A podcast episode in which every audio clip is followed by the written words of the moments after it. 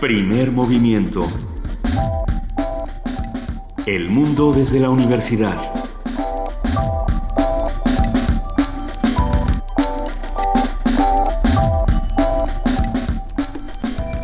Muy buenos días, son las 7 de la mañana con 4 minutos. Estamos aquí en Radio UNAM este miércoles 23 de diciembre, a punto de la Nochebuena y la Navidad, arrancando primer movimiento. Queridísima Luisa Iglesias. Queridísima Benito Taibo, muy buenos días, muy buenos días a todos los que nos escuchan, muy buenos días a nuestra jefa de información, Juana Inés de ESA. Querida Juana Inés, porque luego dicen que solo le digo querida a Luisa y no. No, no, no. nos queremos todos mucho aquí. Ay, cariño. no, Eh, ayer fui por mis regalos navideños a Gandhi y me pasa algo que dijo Manuel Mora que pasaba, creo que fue Manuel Mora. A ver. Que los compras y luego ya te los quieres quedar todos. Todos y cada uno. O los compras repetidos, fue lo que me pasó con Patria o Muerte, ese del que hablamos. ya lo leí y me encantó. Sí, qué bueno, porque tengo dos ejemplares. ¿Los regalo los dos o me quedo con uno? Quédate con uno. Ok. Quédate con uno. Alberto Barrera logró una gran novela llena de, de, de perfección leí, leí, una frase de Hemingway que creo que es, es importantísima. Dice, un, cualquiera puede escribir, pero un escritor es un ser minucioso. Y Alberto Barrera es un ser absolutamente minucioso. Ah, va poniendo justamente las palabras como una suerte de rompecabezas para contar perfectamente bien una historia alucinante que es la historia del chavismo y la historia de la, ah, de la enfermedad de Chávez. No lo regales.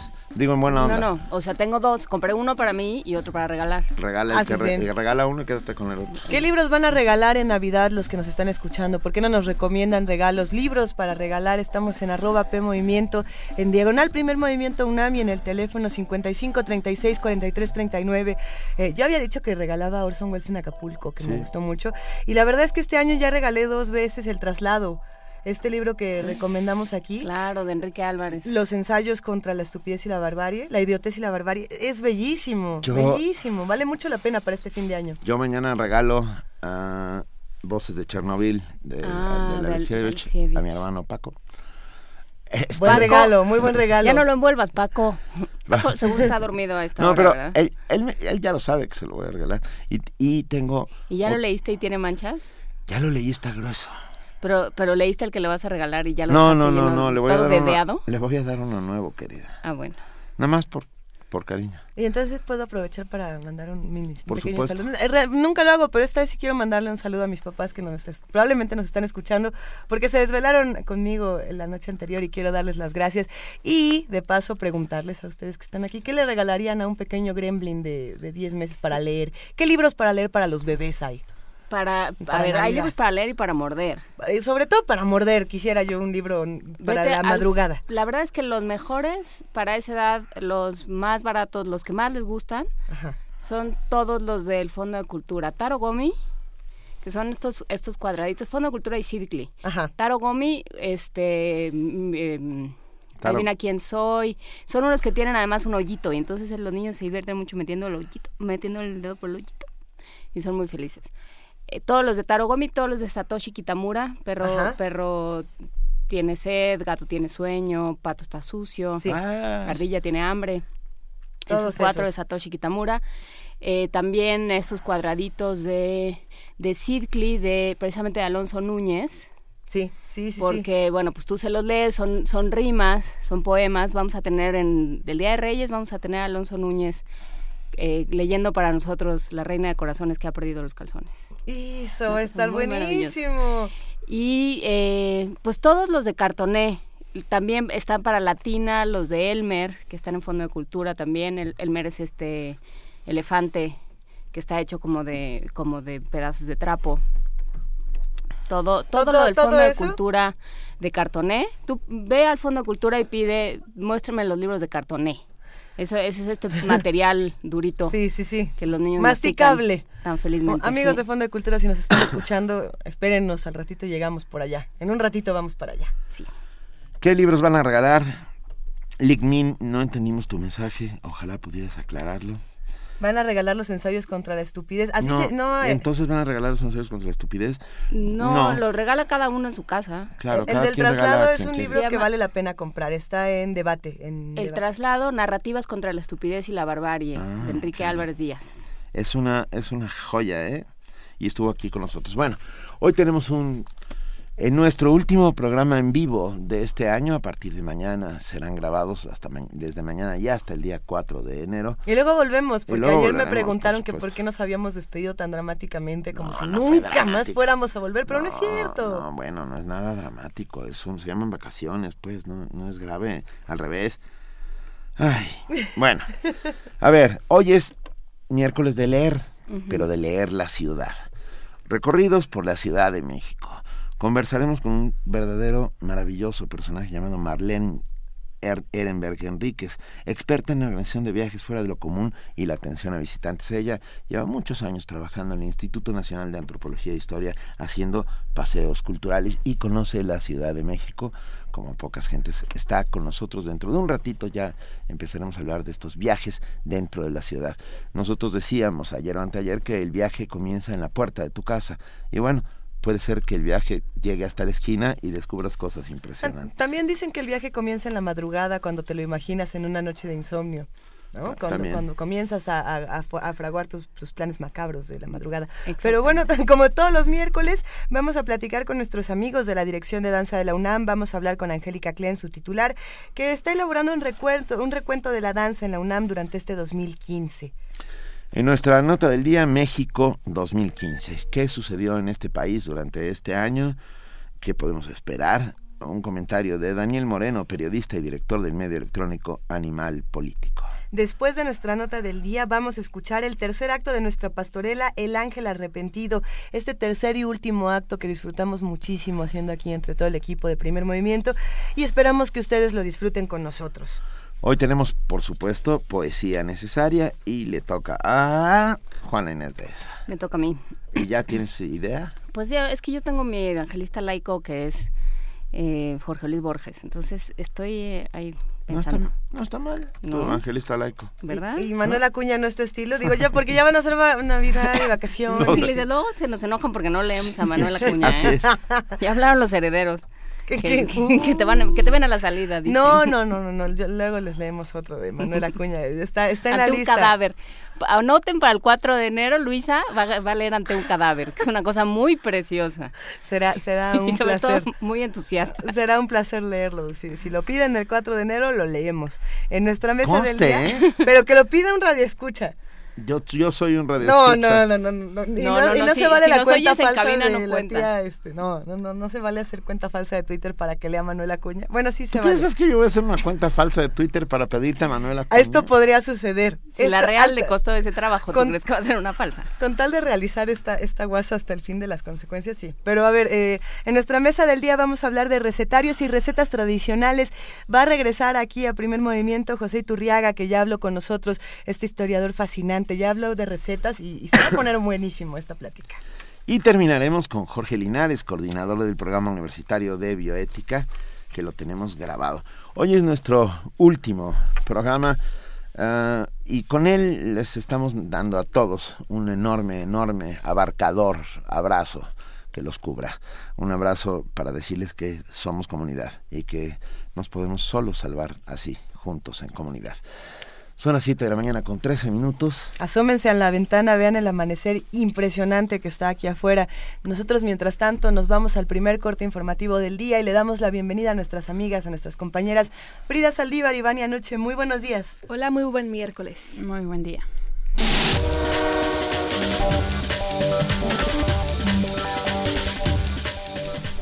Iniciamos con información nacional. El Consejo Nacional del PRD aprobó ayer la alianza con el PAN en Zacatecas y Durango para el proceso electoral del próximo año. Agustín Basabe, dirigente nacional del Sol Azteca, explicó que acordó con su homólogo del PAN, Ricardo Anaya, que el PRD designará al candidato de Zacatecas y el PAN lo elegirá en Durango. Sobre alianzas electorales en otras entidades, Basabe dijo que el CEN perredista se declaró en sesión permanente, tomará un receso durante el fin de año y a partir del próximo 5 de enero revisará los estados restantes. Cabe señalar que aún no hay candidatos todavía definidos para ninguna de las dos entidades. Anoche se registró un incendio en las inmediaciones del poblado C33 del municipio de Cárdenas, Tabasco, cuando lugareños recolectaban gasolina robada que había quedado derramada en una área de plantación de caña. El saldo es de 30 personas heridas, algunas de ellas con quemaduras graves. De acuerdo con Petróleos Mexicanos, este percance inició en un depósito de combustible robado y logró controlarse antes de afectar un ducto, por lo que este no explotó. El sitio del accidente fue acordonado por personal militar y policías municipales.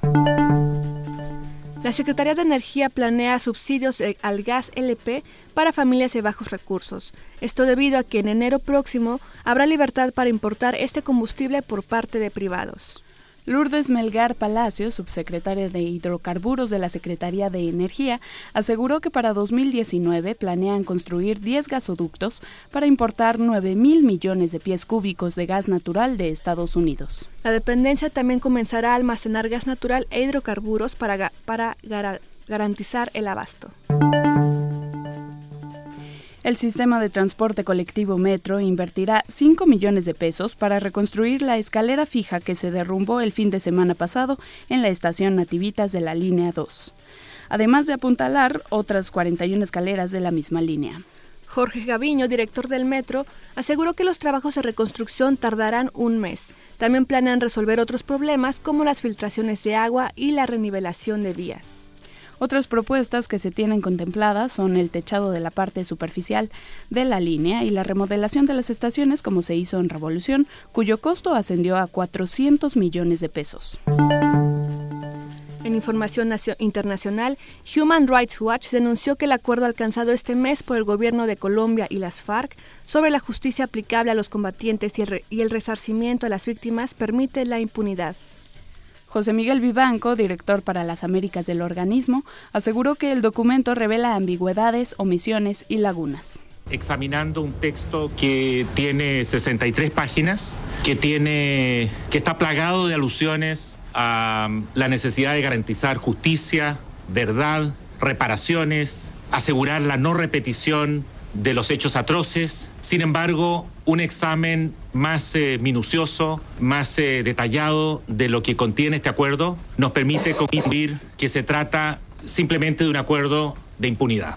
Es un pacto entre el gobierno y la FARC que termina sacrificando el derecho a la justicia eh, de las miles de víctimas del conflicto armado colombiano. Cabe señalar que este convenio es considerado por las autoridades colombianas un paso decisivo para el logro de la paz definitiva. En Panamá, la Corte Suprema emitió una orden de detención provisional contra el expresidente Ricardo Martinelli.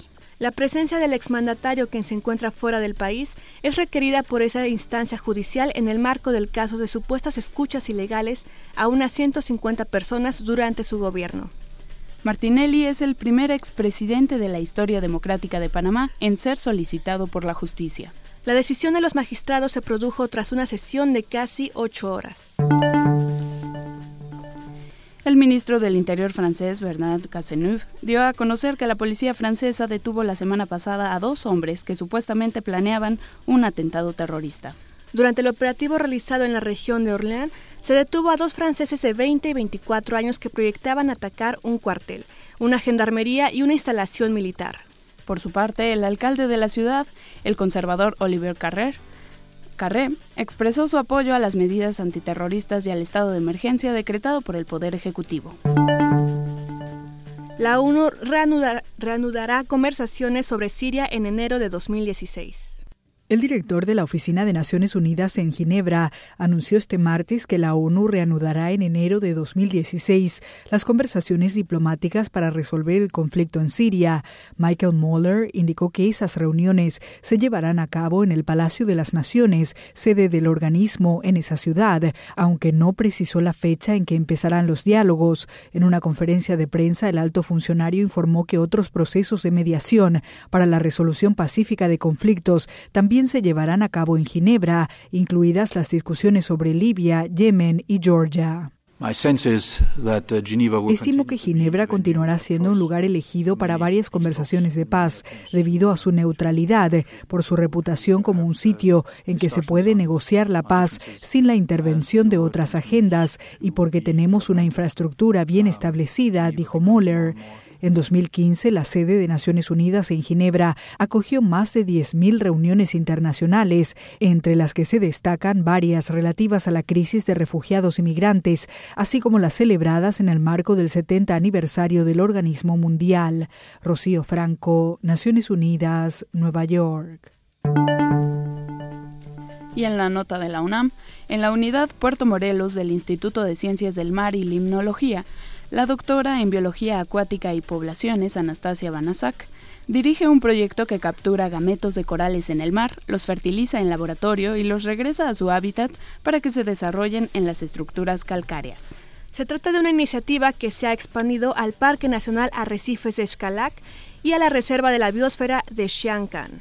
Básicamente lo que hemos hecho es ver nuevos tipos de sustratos para reducir la depredación. Los hacemos en el laboratorio, luego se asientan los corales en el laboratorio y ya los llevamos al arrecife. Y estos sustratos, la fabricación de ellos está en conjunto con una este, fundación internacional, se llama SEACORD, significa Sexual Coral Reproduction.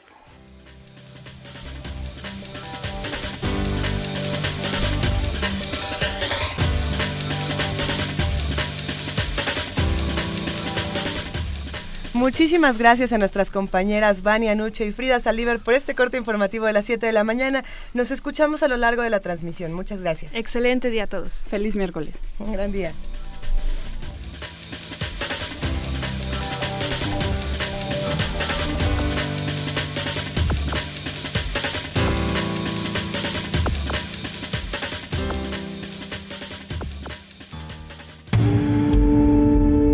Primer movimiento.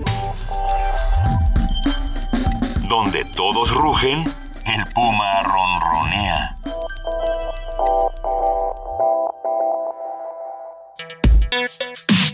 Miércoles de lectura. Ah, ah, antes de empezar, nos escribió Laura Esquivel, no sé si sea Laura Esquivel, o sea, sí es Laura Esquivel, pero no sé si sea la escritora, si sí es, un abrazo, si no es, También, otro abrazo. también.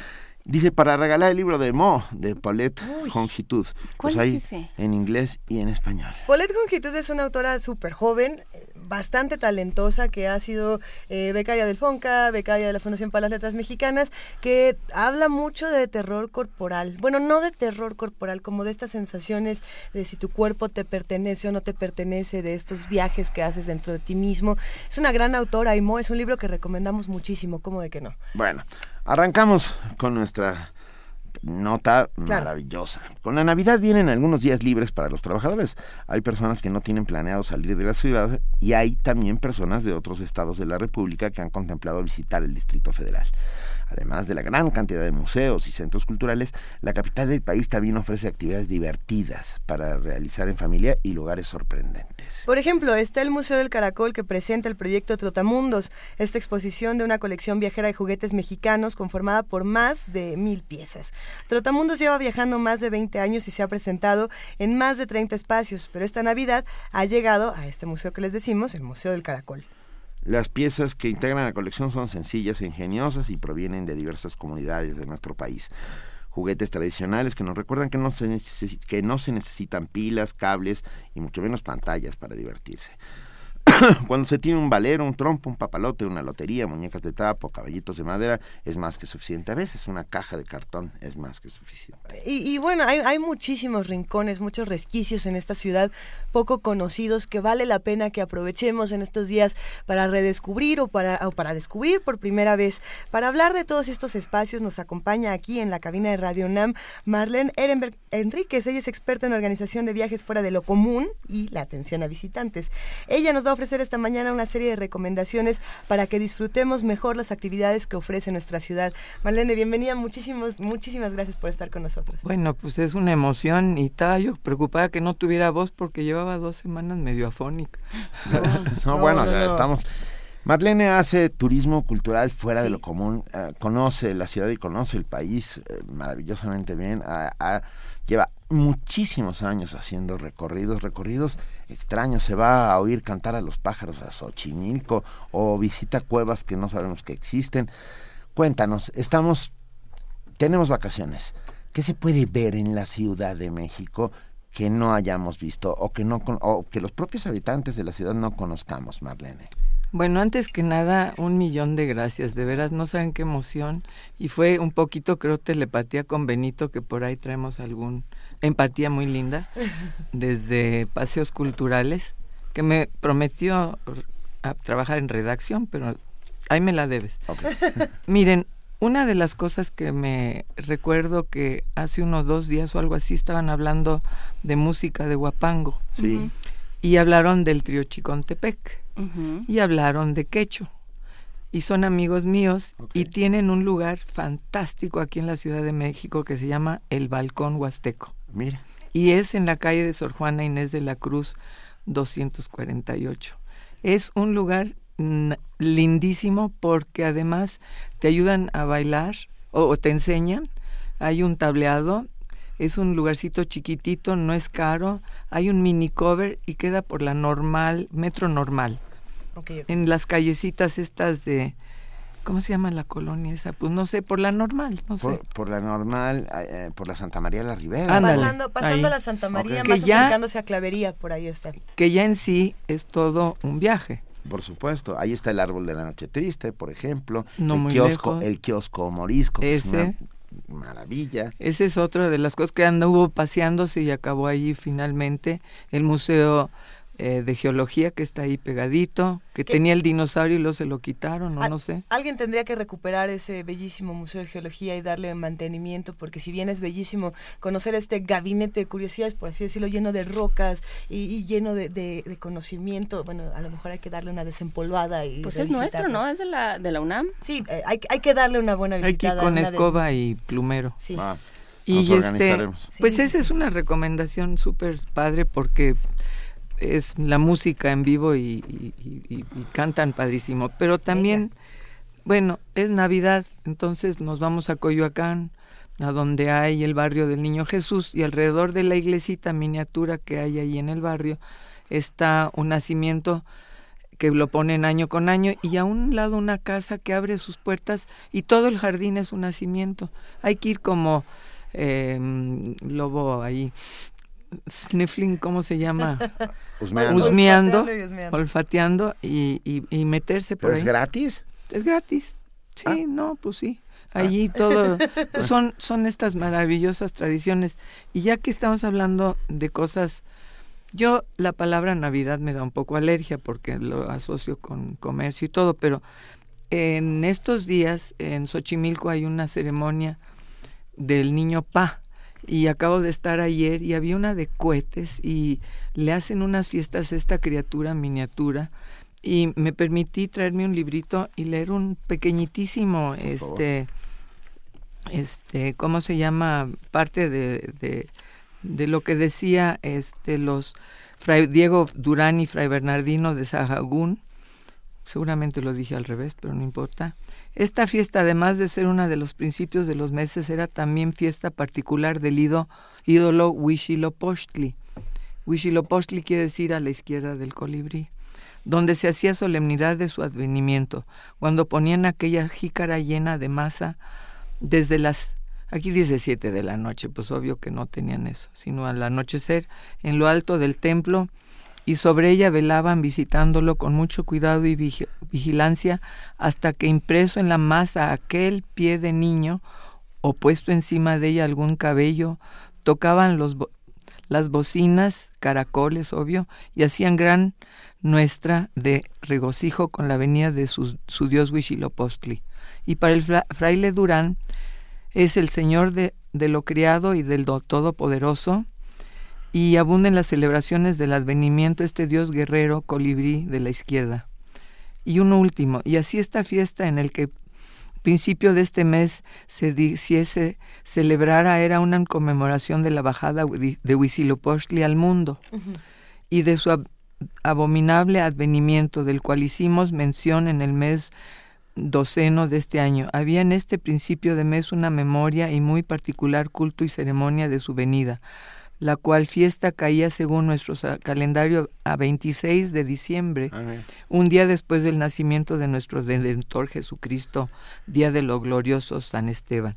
Hay, hay una parte bellísima de esta historia del Niño Pa y es que eh, esta celebración dura 365 días al año para los que viven en Si hubiera más días. Y duraría más y noches. días. Eh, eh, al Niño Pa se le lleva a diferentes casas, día tras día es una fiesta diferente y, creo que vale la pena ir cazando esa fiesta. ¿no? Los que vivimos en Xochimilco vamos cazando la fiesta porque sabemos que hay, hay que contarlo. comida verbena. El Niño Pa es un tema de absoluto sincretismo cultural, a pesar de ser una celebración originalmente prehispánica, luego se hace una representación con un niño Jesús, que es el que va viajando durante todos los días del, año, los días del año. en Xochimilco y va cambiando de casas, la gente lo recibe y con el recibimiento del niño Pa tienen la obligación de darle a los vecinos comida, fiesta, está a punto de ahogarse Marlene, pero ahorita lograremos que sobreviva. Y bueno, recorriendo Xochimilco te puedes encontrar con esta tradición del, niño pa, que es bellísima, puedes ir cazando, cazando tamales, cazando carnitas, cazando la diversión. Eso. Porque, porque parte también de, de, querer al niño pa es perseguirlo, es irlo buscando y también honrar a todas las personas que hacen estas fiestas. No hay lista de espera de muchos años en donde tú dices, bueno, yo quiero, yo, quiero, darle yo quiero recibirlo. Y, y todos los que van a la fiesta no solamente es porque quieran irse a comer, sino porque también están honrando a las familias que se apuntaron desde hace tantos años para, para celebrarlo. Creo que es una, una bonita cosa que uno puede hacer en estas vacaciones. Marlene, ¿qué, más tenemos por ahí que podemos Tenemos algo... ¿Algún lugar donde receten para los bronquios algo? Pues esa es una tragedia, tengo como una tosecita crónica y de veras me da pena. Si tú supieras que aquí en la cabina todos tenemos esa tos crónica que va, va, migrando. de uno a otro, no te preocupes. Miren, hay otra iglesita muy fuera de lo común en el centro, en la calle de Manzanares. Es la más pequeñita, le, llaman, o la del Señor de la Humildad. Mide nueve metros por cuatro, más o menos en el interior y era una de las siete ermitas que Cortés mandó hacer en aquel entonces, en el siglo XVI. Eso yo no lo sabía. En, la, calle de Manzanares, la iglesia del Señor de la Humildad. A la zona de la Merced. Ay, hay que visitarla. Cerca de la Merced, claro. Es, y hay es como seis, siete cuadras o ocho del, detrás del Palacio Nacional. y lo que es más curioso Venga, aquí. Aquí, nosotros seguimos. Está, por ejemplo, esa iglesia que está en la Merced, todos sabemos también de, la Romita, por ejemplo, donde hay otra iglesia pequeñita, pequeñita. además, la Romita tiene doble maravilla, porque tiene una maravilla laica. Ah, aparte de la iglesia pequeñita, allí se filmó gran parte de Los Olvidados de Luis Buñuel y hay una placa conmemorativa. Y ahí sucede las batallas en el desierto. Y, y por supuesto, ahí sucede parte de las batallas en el desierto de José Emilio Pacheco. En esta iglesia van gente muy fuera de lo común, los ladrones y las niñas de cascos ligeros. Así es. Ah. y entonces este hacen algo muy fuera de lo común. Un día roba un porque las anécdotas son parte de sin humanidad aquí no hay nada que, que contar, ¿no? Claro. eh, llegaron unos ladrones que acababan de robar no sé qué y los cacharon y los echaron fuera. El sacerdote dijo, no, aquí no podemos tenerlos. Y como unos meses después llegaron con bultos para que los bendicieran y eran justo algo robado. Entonces, esa dicotomía que hay entre la bendición de los ladrones, de los narcos, de todo eso es fantástica. Hay muchos de esos santos muy fuera de lo común, pero vamos a otras cosas si quieren. Em, yo digo que aquí no tan lejos está la Fonoteca, ah, que es en Francisco Sosa, que es un acervo impresionante en lo que era la casa de Octavio Paz, este que también ya es doble premio, ¿no? Luego, este, pues Coyacán en sí ya es algo impresionante.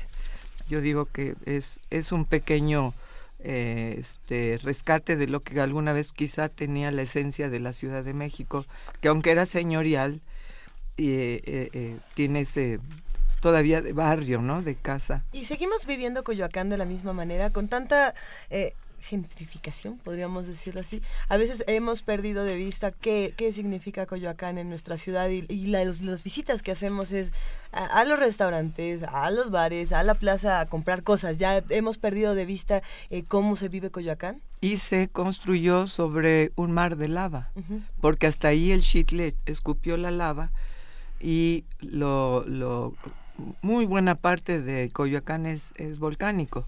Es más, eh, cortaron mucha piedra para hacer la UNAM, para hacer muchas cuestiones de viviendas por ahí.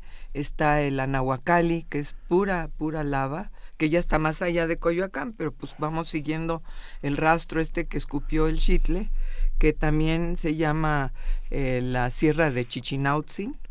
Chichinautzin, sí. Y que hay 200 conos volcánicos entre chiquitos, pequeños, que también les llaman cuescomates y son fantásticos. Hawái es famoso por sus volcanes y México que tiene alrededor de ocho mil volcanes, no los presumimos. Entonces, en el área de la Jusco hay unos túneles. En Hawái les echan muchas porras, te llevan, te pasean, te suben y te bajan. Cada aquí la Guea, por ejemplo, ¿no? Por ejemplo. y nosotros les llaman tubes y te pasean, vas con tu linterna y hacen excursiones eh, y aquí lo, lo, increíble es que son pristinos, nadie los visita. Quizá vaya allí un este un espeleólogo, que esos son los de la UNAM. También hay muchos que este bueno, la naturaleza ahí también es muy interesante. Yo le voy mucho hacia la naturaleza. México, la Ciudad de México, que me gusta el nombre Ciudad de México y no DF, es eh, 60% de área verde que es extraño. Hablabas, eh, nos hablabas fuera del aire de unas cuevas, esas sí no tengo ni idea. Que son estos tubes, estos túneles que la lava deja cuando se enfría, es como un atole, pon tú, haz de cuenta, arriba se te enfría y abajo sigue calientito y agua así te quemas.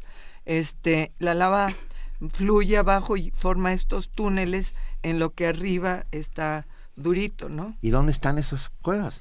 pues están pegaditos al chitle y hay unas en el Teutli y están eh, hacia arriba por eh, Tlalpan, hacia la Magdalena y San Jerónimo, por ahí hasta allá arriba y hacen también se han encontrado eh, ¿cómo se llama? como cuando hacen ceremonias, cultos a los dioses de las cuevas. Santuarios santuarios, ofrendas. Hay una que encontraron eh, ya hacia el derrame del Popo por el otro lado, en Tepoztlán, con todo, con chalchihuites, eh, con este cerámica, con papel eh, amate, bueno, cosas increíbles. Y eso es, pues es para que vayan a descubrir. Los de la UNAM tienen mucha información. Ahí ven que está el jardín botánico y si uno pregunta por las eh, espeleólogos de la UNAM eh, seguro les pueden llevar. Nos acaba de escribir el director del Museo Nacional de Antropología, Antonio Saborit. Ay, qué lindo. Y nos pide, dice, pidan a Marlene que describa el vuelo del Quetzal. Ay, míralo. Ah, me da mucho gusto porque yo siempre he dicho, voy a llevar una foto grande y la voy a poner junto al penacho, que no es necesariamente de Moctezuma, pero que así le dicen. Y estando, muchos saludos a este hombre tan lindo que me encanta fuimos al Triunfo, arriba a los Montes Azules. Justo, eso no lo pueden creer ustedes, el día que aparecieron los zapatistas, que fue el 94, ¿sí? Y entonces la idea era ir, es, es más, fui con Brianda Domecq y un grupo muy lindo de gente, a, trepamos, trepamos, trepamos hasta la parte más arriba para observar aves. Entonces la idea era ver al quetzal, y tuvimos la fortuna realmente, porque hay pocos y son especie eh, endémica y en vías de extinción, porque el macho tiene una cola tan larga de plumas que son los que luego se usan en los penachos. Es un trogón, que es otra cosa importante en las aves en México. Y es tan pesada su colita, bueno, más bien su colota, que vuela este, yo digo papaloteando, que es muy bonito, y hace curvas como la serpiente. Eso lo, no, hasta que lo vi dije, me queda clarísimo. Me queda claro. Y le agradezco mucho que escuche este programa y que me Siempre es uno de nuestros, hace comunidad constantemente con nosotros. Hablabas también del vuelo, del oír las aves en Xochimilco. ahorita que estábamos viendo el amanecer desde nuestra terraza de Radio UNAM, nos, nos contabas que, que hay un momento en el que cantan los pájaros. Justo antes de que salga el sol, comienzan como locos a despertarse y a cantar y a cantar. Y vamos como a las bueno, al amanecer depende del día o de la época del año. Ahorita en invierno hay muchas porque vienen desde Estados Unidos, Canadá, eh, y, y bueno, vienen a, pues, a pasarla rico en el calorcito de Xochimilco. Hay más de 200 especies y la mitad son eh, migrantes y además pues de estarlos observando en un día nada más caminando por ahí ya que amaneció que es un, un, momento muy mágico, puedes ver en una hora o dos más de 50, 60 especies así de una vez, esencialmente acuáticas. Yo no sabía si se veía algo, pero se las paso aquí porque son unos bien interesantes. Ayer vimos garzas y, y, vimos eh, como chichicuilotes y patos con picos azules. No me sé todos los nombres este pero con esta guía que la hacen y los, los recomiendo mucho, se llama eh, Bruja de Monte y son queridísimos amigos. Vamos a subir la fotografía. Vamos a subir la foto, pero además es una enorme sorpresa. Se llama Aves Acuáticas Comunes del Valle de México. Y ahora tienes aves comunes de la Ciudad de México. Pero espera, del Olmo. A ver, yo abro este primero y lo primero que veo es un pelícano. Exacto, eso es lo más curioso. Hay, pelícanos en la Ciudad pues de México. Pues ya se quedaron aquí los, eh, los del norte de América y tenemos aproximadamente 200 pelícanos, que es chistosísimo verlos volar en forma de B alrededor del lago este que es aguas tratadas del Parque Ecológico de Xochimilco, que por cierto necesita un apoyo no sé de quién, porque el pobrecito anda muy triste y, y como no tiene recursos más que los que ellos mismos crean, pues yo llevo a toda la gente y nos fuimos en el trenecito y ya está medio destartalado, se nos ponchó una llanta, ah. vino, coincidimos con eh, Luis Cabrera, que es eh, attaché comercial creo de la Embajada de México en Cuba con eh, Breme que todos son amigos. Es increíble las coincidencias. A ver, nos preguntan muchísimas cosas. este, pues adelante. no, bueno, ¿por dónde se entra a las, a las cuevas? Eh, ¿Dónde está el chitle? Tienes que irte hacia la carretera de Cuernavaca, pero la vieja, y luego te, va, te desvías en eh, un área que se llama por ahí por San Nicolás Totolapan, que es un ejido padrísimo que les recomiendo. Tienen truchas y pueden pescar ustedes su propia trucha y ahí te la preparan rapidísimo. Y ahí van preguntando, porque la verdad es que lo ideal no se puede ir solo. Yo a veces digo, mejor ni cuento cosas porque luego se me complican porque voy yo con grupos y con espeleólogos. Entonces sería cosa de preguntarle a la UNAM o a los paseos, ¿hay algún paseo cultural que tú organices de este tipo? Mm, no, nada más como me dijiste, cuenta cosas extravagantes, se me olvidó que, que luego tengo que explicar cómo ir y cómo llegar, pero formamos un grupo, ¿cómo no? Igual, luego les doy mi página y la inventamos. Venga. Porque ese es el chiste. ¿Y tu página es? Es www.marlene-normal Ehrenberg que es E-H-R-E-N de nariz, B de bueno, E-R-G.com.mx. Y, y de todos estos recorridos por la ciudad, de todos estos viajes que uno puede realizar, ¿cuál es tu favorito? ¿Cuál es el lugar al que más te gusta me lo pones tan difícil, caramba? bueno, siempre cambian Mira, ahorita estoy, exacto, ahorita acabas de decir una gran verdad. Estoy muy involucrada contra, con el rescate de la, de la ruta de la amistad. Mm. En, al hacer el segundo piso le dieron en la torre al primero y entonces tuvieron que mover y es un esfuerzo impresionante de Luis que tiene eh, una asociación que formó y acá les va otra cosa maravillosa. Hay que, decir que la ruta de la amistad son esculturas monumentales que se pusieron durante la Olimpiada Cultural de 1968 a un costado del periférico. Era una ruta que inventó Matthias Goethe. Ah, sí, Matthias Goethe. Ah. Que fue un alemán que vino a México, hizo la América porque lo adoraron todo, eran very charming, además muy guapo. muy talentoso también. Muy, y muy, muy abusado. Él fue el que hizo las torres de satélite, por cierto, con Luis Barragán que... Que las pintó que las pintó. Bueno, ahí de hecho empieza el pleito entre Geritz y Barragán. Ahí no hay pleito, mi amor. Es, es eh, Matías Geritz. Lo que pasó que diseñaron un fraccionamiento y, y aunque la idea era en conjunto, era la limón, pues estaban haciendo algo, de repente eh, aunque quizá la idea nace un poco juntas, pero Matías Goris fue el que lo, lo hizo. A mí me da tristeza que no sea, eh, ¿cómo se llaman? Eh, cosas, eh, cisternas de agua, porque nada más son adorno, no hay más nada adentro. Pero, bueno, a ver, perdón. Sigamos otra vez a la ruta de la amistad. Sí, que la ruta de la amistad se pueden ver esculturas monumentales de Ángela Gurría, por ejemplo, de un suizo, que es la que, la que más me gusta. Ay, a mí es la mi favorita. Ah, también, fíjate qué chistoso, la blanca. Gutman se de llama. Gutman. Ya murió. Ah. Ahí les cuento una anécdota de una de, de la de los polacos.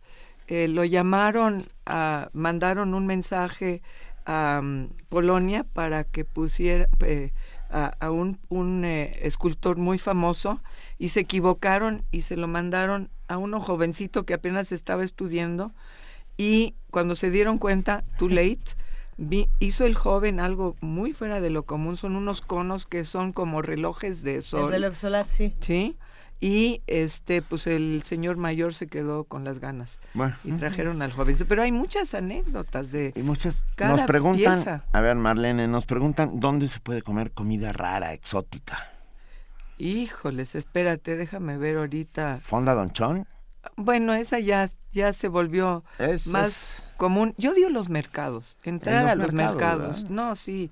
Ayer por ejemplo pasé en la Avenida del Hueso porque ya mi gente que eran unos gringuitos encantadores, este arquitecto él y ella eh, campesina de un big farm, una gran y dije, "Tenemos hambre" y le toqué al de la ventana de al lado, se quitó los audífonos y digo, "¿Dónde puedo comer rico, barato y aquí a la vuelta porque si no los turistas me comen?" Por cierto, ya no quiero usar la palabra turistas desde hace mucho, pero me sale sin querer. Mis visitantes, mis huéspedes. Y me mandó con eh, a los sopes. Entonces hay un local sobre la Avenida del Hueso donde se comen todo tipo de sopes. No es muy exótico, pero es, es fuera de lo común y me salvó la vida porque ya no me comieron mis visitantes. ¿A qué altura Oye, de la del hueso estarán estos sopes? No, bueno. ¿Cerca de Miramontes? Es antes de, le, de un eje 3, es, sí, antes de Miramontes. Entre el eje 3 y Miramontes Sí, esto, esto queda y más para o que menos no cerca de- sí. eh, tengan que ir hasta Guanajuato hay que decir que aquí tenemos nuestras propias momias Ah, además nuestras momias del Carmen, esas están elegantísimas, ¿eh? Porque sí, se conservaron bastante bien y no son tan grotescas como las de Guanajuato que me... A mí me sacan de onda, no es por nada, pero sí. Y toda esa zona también, ya una vez que está uno Pero- en el Carmen, Ajá. El Carmen, hay que decir que el Carmen es San Ángel. el, Ah, el sí. Carmen en San Ángel, ya que está uno ahí, el convento del Carmen, No, la bueno, de San Jacinto. Buñuelos hizo, o Buñuel, ya le dije Buñuelos, pobrecito, la película de Viridiana metiendo a los Ujú. borregos a, a la iglesia, que fue metáfora fantástica. Pero si toda esa área, San Ángel, eh, bueno, era un barrio o una eh, área eh, de pueblos originarios muy antigua, muy fértil. Ahora está el Bazar Sábado, que es importante. Y si te sigues por San por la plaza de San Jerónimo o San Jacinto, San Jacinto. este está un letrero grandote de los batallón de San Patricio, ese es algo que nadie te lo cree. Llevas a los gringos y dice, estos se se fueron del ejército era en 1847, Siete. ¿verdad? Sí. Desertaron del ejército norteamericano. de- deja tú, hay un gaitero. Todas Ah, las sí. tardes. No, hay, no hay uno. Hay el gaiteros. batallón de, gante- de Sí, gaiteros sí, de San Patricio. sí, pero ensayan en las tardes. Entonces yo, un día que andaba por ahí, yo les dije, oigan, ¿todos los demás escuchan gaitas o solo yo? Ah, no, sí, porque dije, ahora sí ya estamos todos perdidos. Sí, no es increíble. Y ese eh, banda de las gaitas que toca todos los primeros domingos del mes en Churubusco. So- eh, ahí que es mismo do- otro donde, el ge- lugar. donde el gene- donde mi general Anaya resistió resistió a las tropas invasoras y dijo si usted si yo tuviera parque usted no estaría aquí esa es. historia la contaremos algún día Esa es maravillosa. Y este otro lugar medio raro que todos lo vemos, todos los que van del sur al norte por el periférico hay una isla. A ver, esta es mi iglesia. ruta, vamos a ver. Es la iglesia, el ex templo de San José y es el Museo de la y Cartografía. es una belleza Es realmente espectacular. eso es así yendo que- de de sur a norte por el periférico, llegando casi a Chapultepec. Sí. Se quedó ahí una islita y es y pertenece al ejército mexicano. Así merengues. el problema es que tiene uno que ir este, Tienes que ir caminando. Caminando. No puedes Observatorio llegar. y luego te trepas por escaleritas. O que alguien te lleve y te aviente ahí. Marlene, ¿cuánto tiempo le queda a nuestra ciudad para que nosotros podamos disfrutarla? Eh, tenemos todos estos lugares y muchos de ellos a veces parece que la ciudad misma se los devora. ¿no? Y que, y que van desapareciendo. Tenemos mucho tiempo para hacerlo, tenemos poco tiempo para hacerlo. Yo creo que todo el tiempo del mundo. Nunca te acabas, no te comes una ciudad. Es más, digo, cuando se comenzó a remodelar el centro histórico, lo rescatamos de los digo, adorables ambulantes, pero se han vuelto realmente un poco latos. Yo quería todavía mencionar de este templo de, de, de San José que ahí fue la le enjuicio, enjuiciaron y condenaron a los del batallón de San Patricio, porque fue gravísimo esa cosa. Bueno, pero yo digo que se rescata hace ratito allá en su terraza maravillosa, que a mí me interesa mucho, porque yo cuento cuentos. A mí mi, la manera de encantar a la gente que se enamore de mi país, de mi ciudad, de mi mugre, de mi todo, porque pues todo va junto, ¿no? Es contar cosas y atraerlos como las abejas a la, miel o las moscas que también las quiero mucho en su manera. Y este yo creo que es muy importante estar mencionando cosas eh, de este tipo no de encantar a la gente.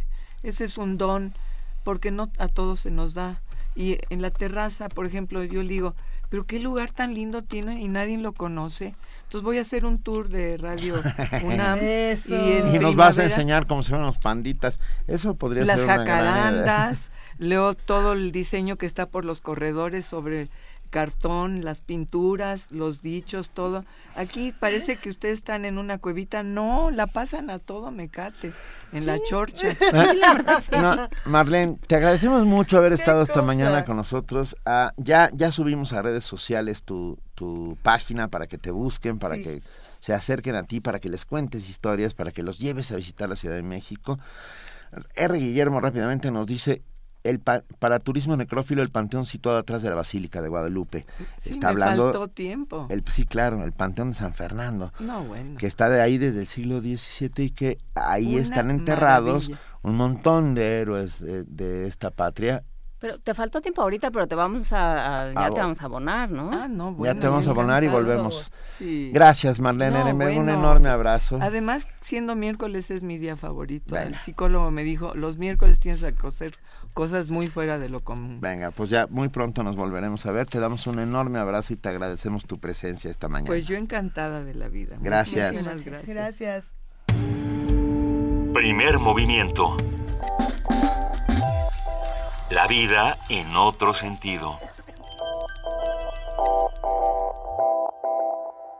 Son las 7 de la mañana con 52 minutos y en este momento, después de recorrer nuestra ciudad eh, con estas imágenes, con estos espacios que podemos ir reconfigurando y reconociendo, pues también eh, tenemos la oportunidad de bailar esta ciudad.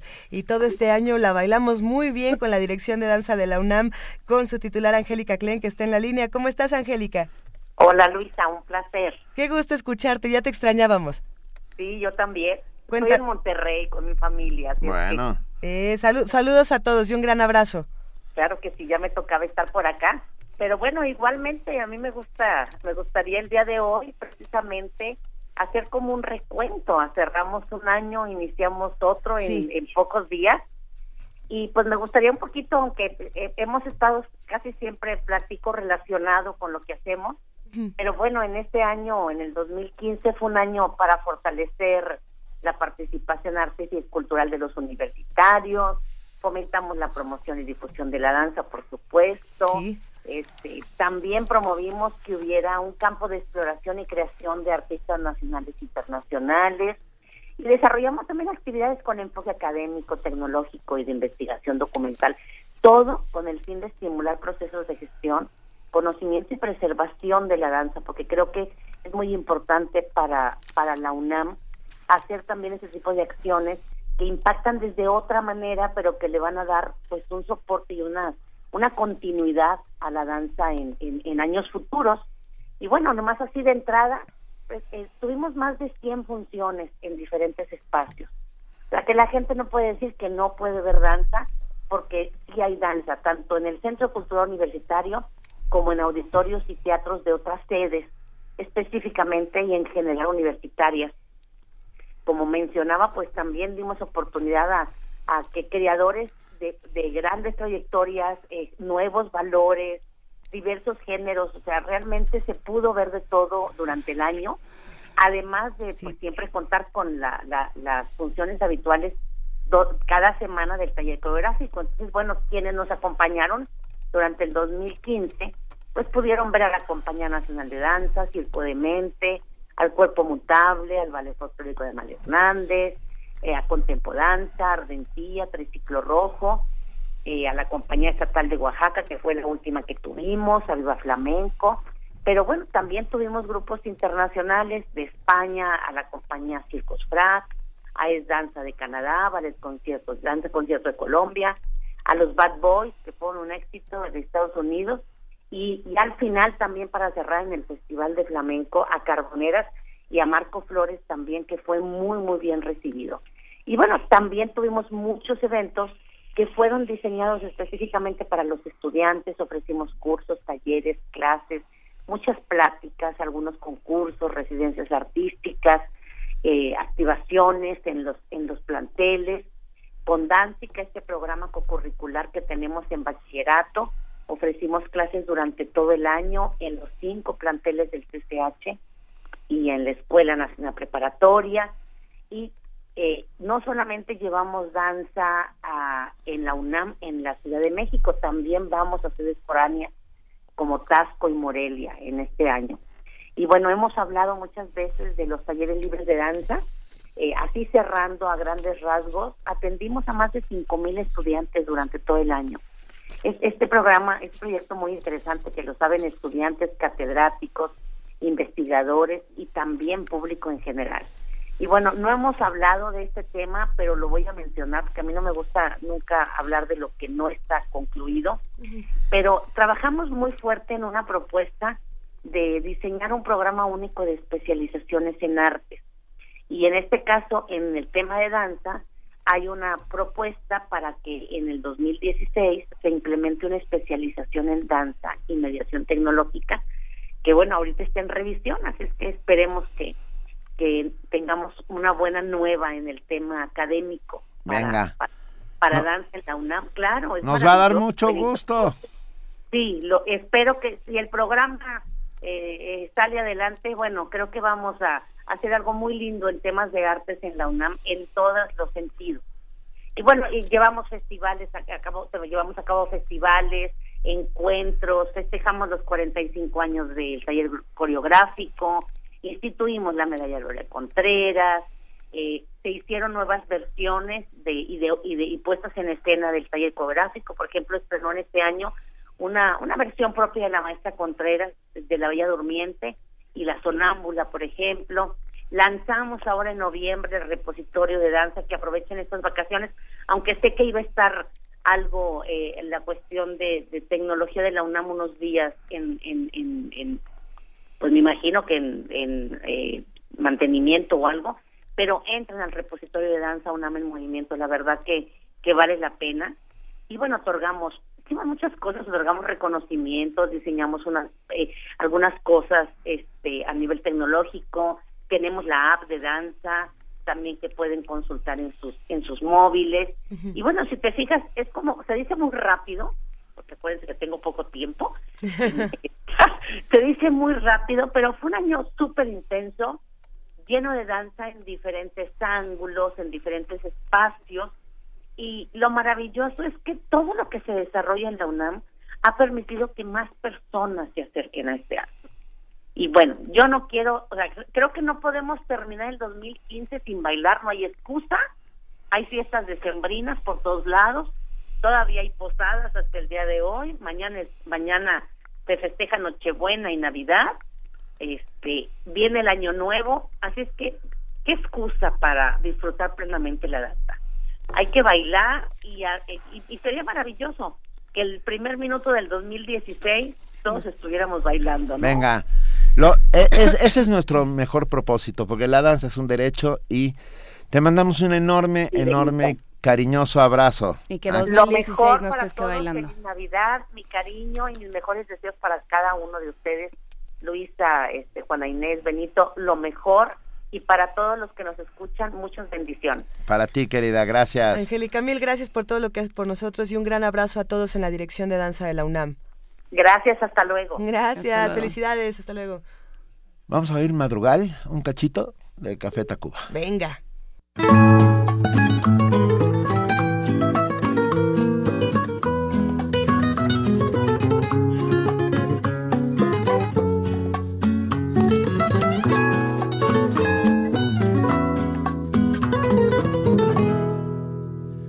Ciudad de los palacios va dejando paso al alba.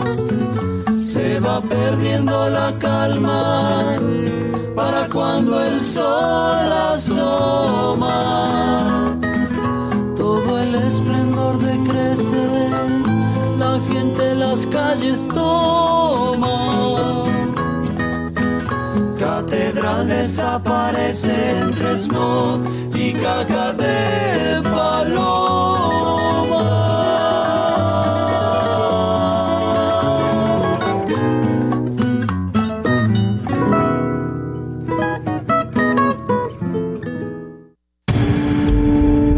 Primer movimiento. Para afinar el día.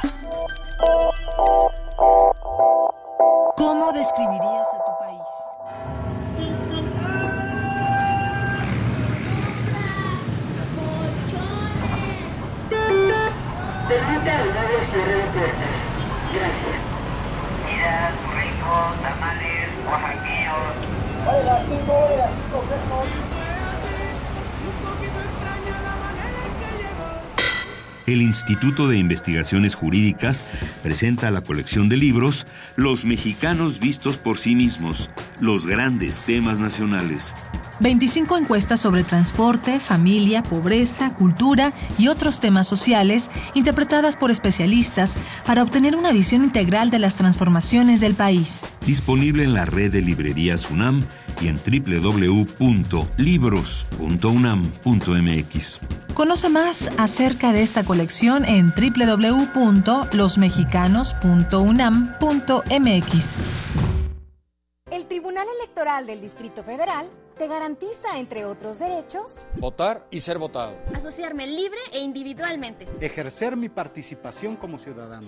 Para ello, el TEDF resuelve las controversias que plantean ciudadanos, candidatos independientes, partidos y asociaciones políticas, entre otros. Como ves, es una función que el TEDF realiza de manera permanente y para todos. Tribunal Electoral del Distrito Federal por la defensa de tus derechos político-electorales. Toma tu mochila. Es momento de emprender la ruta hacia los Balcanes. En sus tierras convergen las tradiciones de ayer y hoy. Del folclore antiguo al etnopop. De la música clásica a las suaves notas del jazz. Checa el mapa y dirige tus sentidos a el este.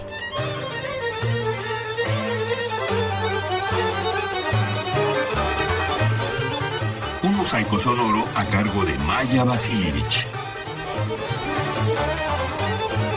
Lunes y viernes a las 18 horas. Aquí en Radio UNAM.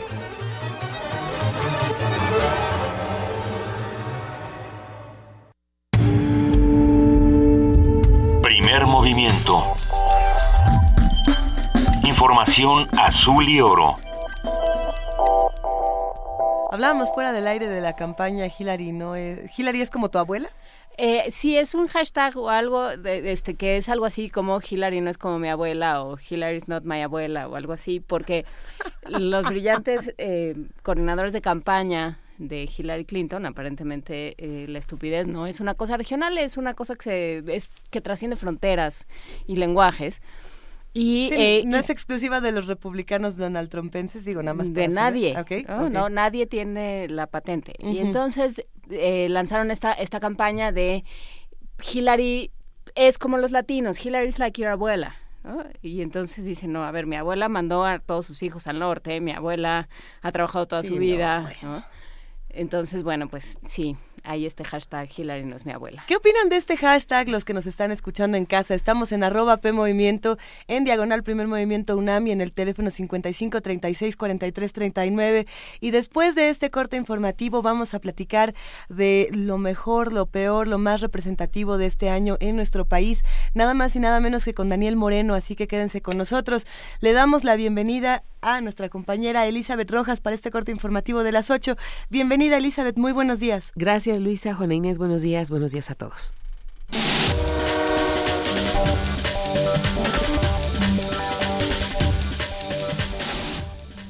La dirigencia nacional del PRI garantizó la aprobación de la reforma política del Distrito Federal en los 19 congresos estatales donde son mayoría. Este aviso se dio luego de que tres senadores panistas enviaran una misiva a todos los congresos advirtiéndoles que la reforma política perjudicará al resto de los estados. El presidente de la Confederación Nacional de Legisladores Priistas, Ramiro Ramos, explicó que para que sea válida esta reforma debe aprobarse en al menos 17 estados. Sin embargo, la reforma será revisada y aprobada por los congresos estatales hasta el mes de enero. Por unanimidad, el Pleno de la Comisión Ejecutiva de Atención a Víctimas aprobó el Plan Integral de Reparación a la familia de David Josué García Evangelista, una de las víctimas de los hechos ocurridos el 26 de septiembre de 2015 en Iguala Guerrero. García Evangelista era uno de los jugadores del equipo de fútbol Los Avispones, que fue asesinado cuando el autobús de su equipo fue confundido y atacado por la policía de Iguala. El plan de reparación incluye medidas como la asignación de un asesor jurídico permanente a la familia para darle seguimiento al caso, programas de atención psicológica a los miembros que lo requieran, becas educativas y una compensación económica. En Sinaloa, un camión que transportaba a empleados de una empresa fue arrollado por un tren con un saldo de cuatro muertos y 22 heridos. Los hechos se registraron en el cruce ferroviario de la carretera El Aval Cerritos, en la salida sur del puerto de Mazatlán. De acuerdo con los primeros peritajes, al parecer, el conductor del camión intentó ganarle el paso al tren que se desplazaba de norte a sur, por lo que la unidad del transporte de personal fue arrastrado varios metros. En información internacional, el presidente de Colombia, Juan Manuel Santos, firmó ayer el decreto para el uso medicinal de la marihuana.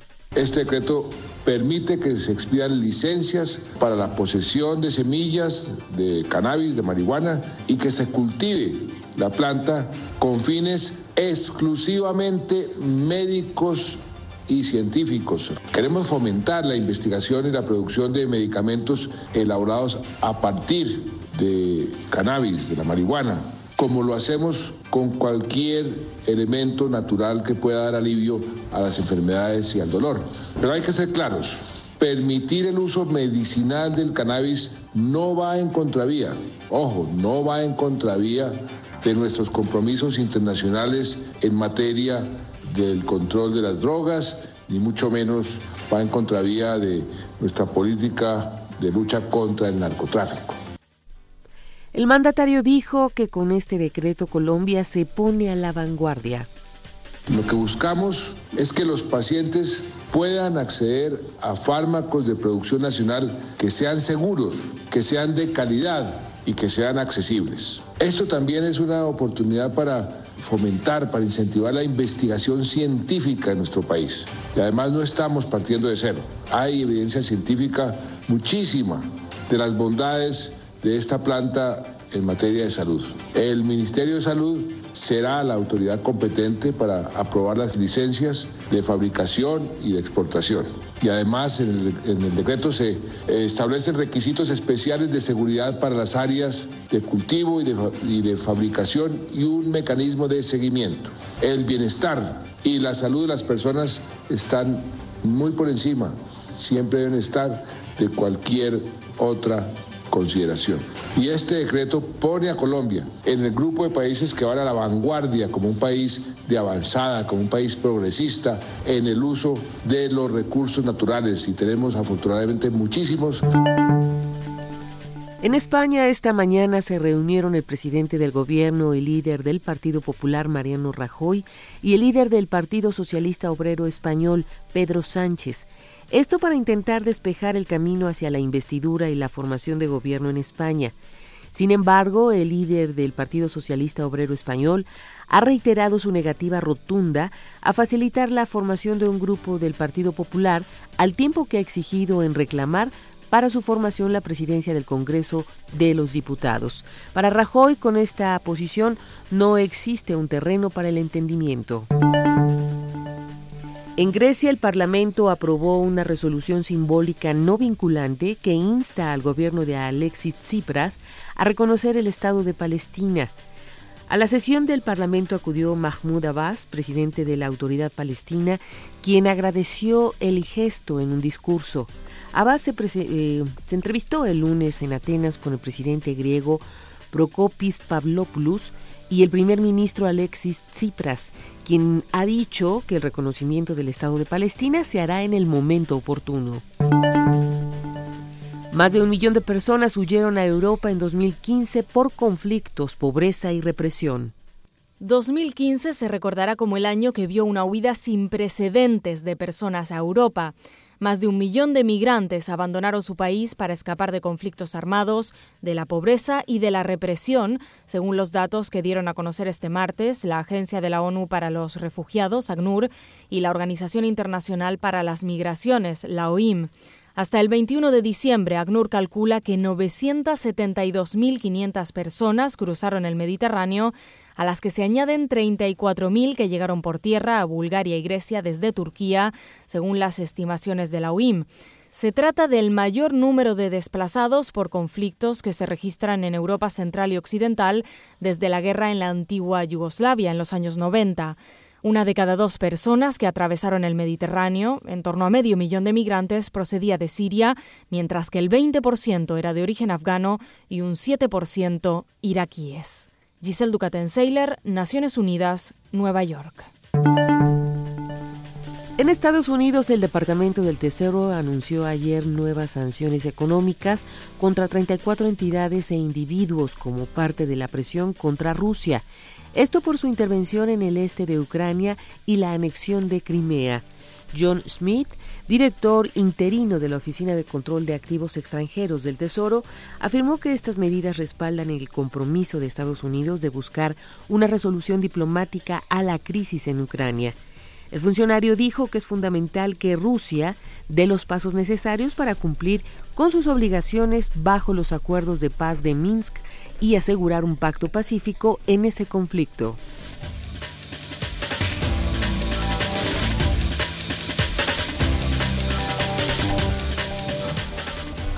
Gracias a nuestra compañera Elizabeth Rojas por este corte informativo de las 8 de la mañana. Nos vemos a las 9, Elizabeth. Hasta el rato, Benito. Buenos días. Gracias.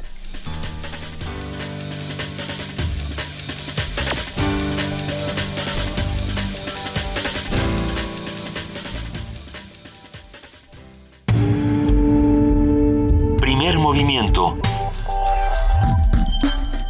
Donde todos rugen, el puma ronronea.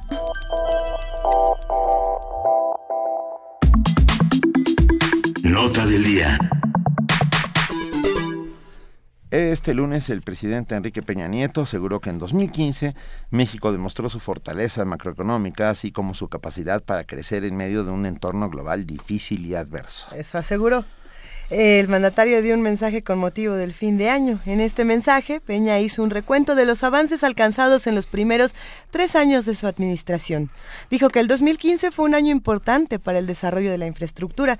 Además, destacó que se aprobó la ley de transición energética, lo que aseguró hace a México un país comprometido con futuras generaciones. A pesar de lo que dijo el presidente, lo cierto es que en tan solo tres años de gobierno, Peña detonó la indignación de los mexicanos al quedar expuesto por señalamientos de impunidad y corrupción. Basta mencionar que a más de un año de la desaparición de los normalistas de Ayotzinapa, las autoridades aún no logran esclarecer los hechos y sancionar a los responsables. El gobierno tiene el deber de escuchar a los mexicanos, particularmente en materia de seguridad. Sin embargo, los delitos de esta índole siguen en aumento. Según el semáforo delictivo, 30 de las 32 entidades federativas del país presentan focos rojos en extorsión, homicidio, secuestro y violación. Para conversar con nosotros sobre este año 2015 que vivió México y que también alguna noticia buena debe haberse colado por ahí, hoy nos acompaña en la línea Daniel Moreno, director general del medio digital Animal político, periodista y sin embargo amigo. Daniel Moreno, muy buenos días. Se quedó bien ese y sin embargo. ¿Cómo están? Muy buenos días. Hola, ¿Qué, qué gusto escucharte, Daniel. A ti este, te, dieron cosas. ¿Erubiel no te regaló nada por hablar de él este año? esos, ese tipo de fiestas son cada día este, más eh, fáciles de exponer porque nunca falta el periodista que lo hace. Pero lo increíble es que siguen ocurriendo. O sea que que pasan los años, porque así como Erubiel, ya vieron que el gobernador de Sinaloa rifó su aguinaldo, ah, ¿cómo no? el gobernador de Querétaro rifó dos casas, ¿no? Pero no pasan los años, Los que vamos a hacer es rifarnos a ellos. Sí, es una lástima, eh, eh, porque entre otras cosas, eh, el gobernador de Querétaro, no sé si, si lo vieron, pero argumenta que rifa las casas porque él sabe que los periodistas pues tienen, viven una situación difícil, eh, normalmente eh, sus empleos tienen pocos derechos, pocas prestaciones, y claro, en lugar de él eh, obligar a los medios a pagar decentemente y a cumplir con sus obligaciones en términos de seguros sociales o infonavits o lo que sea, pues la solución es rifar dos casas, ¿no? Sí, pero es que eso es justamente, digamos, ¿en qué en qué siglo estamos? Pues sí. Sí, sí, sí, y de veras una lástima porque eh, uno, ve a los periodistas, eh, eh, evidentemente ni de lejos a todos, pero sí a un grupo de periodistas felices este, participando en este tipo de fiestas. algunos de ellos, hasta diría yo, sin ni siquiera hacer la reflexión ética sobre el tema, es decir, ni siquiera preguntándose, ¿no? Este, si está bien o está mal eh, sí, sí diría, eh, eh, si me lo permiten, eh, que la corrupción de los reporteros es quizá la parte menos problemática cuando se refiere a las debilidades éticas, digámosle así, en el periodismo nacional. Es decir, en un país en donde este, probablemente ocho de cada diez medios viven de la publicidad gubernamental, en donde sus dueños son millonarios, en donde los directivos ganan este 20, 30, 40 veces más que eh, los reporteros, es mucho más grave eso, aunque más tristemente exhibido la corrupción del reportero de, de como se le dice, reportero de a pie, ¿no? eh, es decir, eh, creo que el reportero que incurre en, este, en estos claros actos de corrupción este eh, está solapado, eh, está estimulado por sus jefes para que participe en esto, porque para los jefes este es un sistema de vida, no solamente de Navidad, sino de todos los de todos los días. Recordemos que estamos en un país en donde cada año se gastan más de, entre el gobierno federal y los gobiernos estatales, más de 10 mil millones de pesos en publicidad oficial nada que le llega a periódicos que tiran dos, tres, cuatro mil ejemplares este eh, al día, ¿no? Entonces, este, Teo, creo que creo que es tristemente exhibido el tema de los reporteros, eh, por supuesto absolutamente criticable, pero no es ni de lejos el, el problema más importante del periodismo en México. Sí, Daniel, también tendremos que decir que hay un montón de reporteros honestos, valientes, montón, montón, y a ellos, a ellos hay que, hay que rendirnos a sus pies en el sentido de sin ellos eh, tendríamos un país muchísimo peor, ¿no? Un montón, y, te diría, aunque sé que íbamos a platicar en realidad de otra cosa, pero no, no quisiera dejarlo pasar que eh, yo empecé en este en este oficio hace pues más de 25 años ya 27 años casi y podría decir que la primera redacción en la que trabajé eh, el, el, tema de la corrupción de reporteros era un tema eh, prácticamente generalizado, evidentemente no todos, ni de lejos, pero sí era un número muy muy importante, quizá mayoría en la eh, le quitaría quizá mayoría en, en la redacción de información nacional eh, y hoy en eh, muchos medios eh, diría que en los medios más importantes eh, esto ni de lejos es así es decir en el caso de los reporteros estoy convencido que ha habido un avance importante lo que no necesariamente ha ocurrido en dueños y directivos o en columnistas, ¿no? Sí, y que, y que también de alguna manera es, es el tema, digamos, ¿no? No es el tema que íbamos a tratar, pero es, pero de alguna manera sí, Daniel, porque, porque nos habla de un, o sea, lo que me lleva es a preguntarte qué pasa con la impunidad, porque ya todo se sabe, como dijiste, ¿no? Ya, ya todos, de todo te enteras, este, la pobre Hillary, pobre entre comillas, hace su campaña, le salen con que no me abuela, y todo se empieza a saber y todo se empieza a, a poner en un megáfono, que es, el, las redes sociales. Pero, ¿y, se acaba la impunidad con eso o simplemente se vuelven más creo cínicos? Que por desgracia no, eh, y, y, y creo que tienes razón eh, habría que decir además que es el tema cuando uno se cuando uno recuerda que eh, la salud de los medios de comunicación en términos de eh, su propia transparencia, de su profesionalismo, de la crítica que ejercen, de la libertad en la que viven, eh, es, eh, tiene mucho que ver con la salud de eh, lo que podríamos decir el sistema democrático de un país, ¿no? Es decir, eh, yo soy un convencido y creo que ustedes estarán de acuerdo conmigo que sin democracia no hay periodismo y sin periodismo no hay democracia. Así es. Es decir, eh, creo que esta, estos, eh, eh, estas posadas son también en efecto un reflejo del tema del tema que como decías este eh, eh, podemos esta, vamos a abordar que es este balance de, de, de 2015 e incluso de los tres años de Peña a partir de, del propio discurso del presidente, bueno, pues habría que decir, en el caso de libertad de expresión y derecho a la información, eh, soy un convencido de que hay pruebas suficientes de que eh, damos pasos para atrás, es decir, de que este gobierno está bastante lejos de ser un gobierno que respete eh, libertad de expresión y promueva el derecho a la información, que este eh, mucho más lejos de que promueva el periodismo libre creo que es un gobierno en ese sentido eh, eh, que, que está en contra pues de estos de estos derechos y eh, en otro sentido que ha permitido la impunidad en los crímenes a periodistas y que por supuesto estos elementos son reflejos de, de, de un tema mucho más general, es decir, de la salud de la democracia en este país, ¿no? Del cinismo como modus operandi. Sí, sí, sí.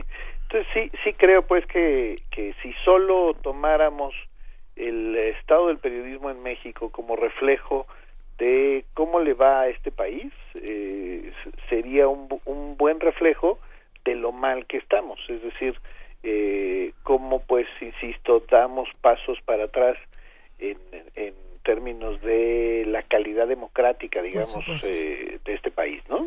Y, y todas estas notas que fueron saliendo este año, Daniel, eh, para ti, ¿cuáles son las más representativas precisamente de este mal diagnóstico?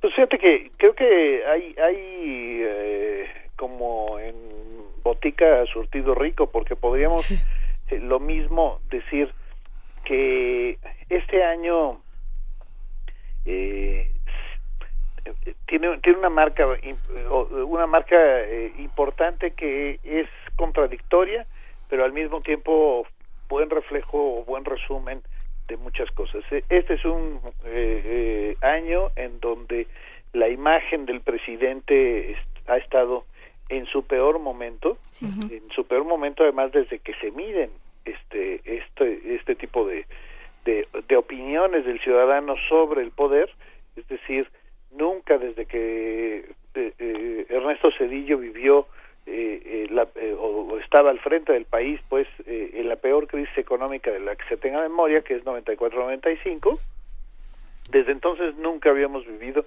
una imagen tan mala de un presidente. Pero al mismo tiempo hubo elecciones intermedias y el PRI es el partido que ganó. que si ganó por poquito, que si ganó en alianza con, evidentemente podemos poner muchos elementos para el análisis, pero lo cierto es que eh, creo que ese este tipo de cosas pintan eh, muchas cosas, insisto, de, de cómo es de cómo es este país, ¿no? En el peor momento de la imagen presidencial, el partido del presidente gana. Creo en ese sentido que eh, en México no logramos todavía hacer que el voto importe para quien lo emite, no solamente para quien para para quien es votado, ¿no? Es decir, creo que eh, en este país todavía eh, no somos capaces de entender el poder que puede tener el voto como para hacer el contraste ineludible, porque finalmente acaba de pasar, pues como se vivió en España hace apenas un par de días, ¿no? Claro. ese, ese creo que es uno de los de los signos negativos. Diría en sentido contrario que siendo uno de los elementos positivos el hecho de que cada vez vemos más organizaciones ciudadanas haciendo cosas, frenando iniciativas eh, absurdas del gobierno, este, es decir, cada vez vemos más a ciudadanos ejerciendo su ciudadanía, ¿no? Y ese es eh, un signo siempre alentador, digo yo, quiero confiar siempre en esto y, y, y, no sé si peco de optimista, pero yo veo cada vez más organizaciones dedicadas a todo tipo de temas con gente eh, eh, valiosa. exacto, ¿no? Valiosa, decente, este, honesta, que está haciendo cosas, insisto, lo mismo desde el corredor Chapultepec, que finalmente eh, eh, lo tumbó la movilización ciudadana, hasta quizá temas eh, un poco más eh, complicados como la elección de los ministros de la Corte, que después de un año en donde hubo una elección más que polémica, que fue la de Eduardo Medina Mora, en la segunda tanda, ¿no? Eh, hubo eh, una, al menos una corrección en términos de eh, no elegir de nuevo a los cuates, ¿no? Recordarán que había un candidato a ministro que era muy claramente el, el, el que todo mundo pensaba que iba a ser, siendo que venía de, de, de trabajar como senador del PRI y que la movilización ciudadana lo tumbó, ¿no? Y, y terminó no siendo esta persona. Es decir, creo que en ese sentido hay signos eh, que, que nos permiten, insisto, ser optimistas, ¿no?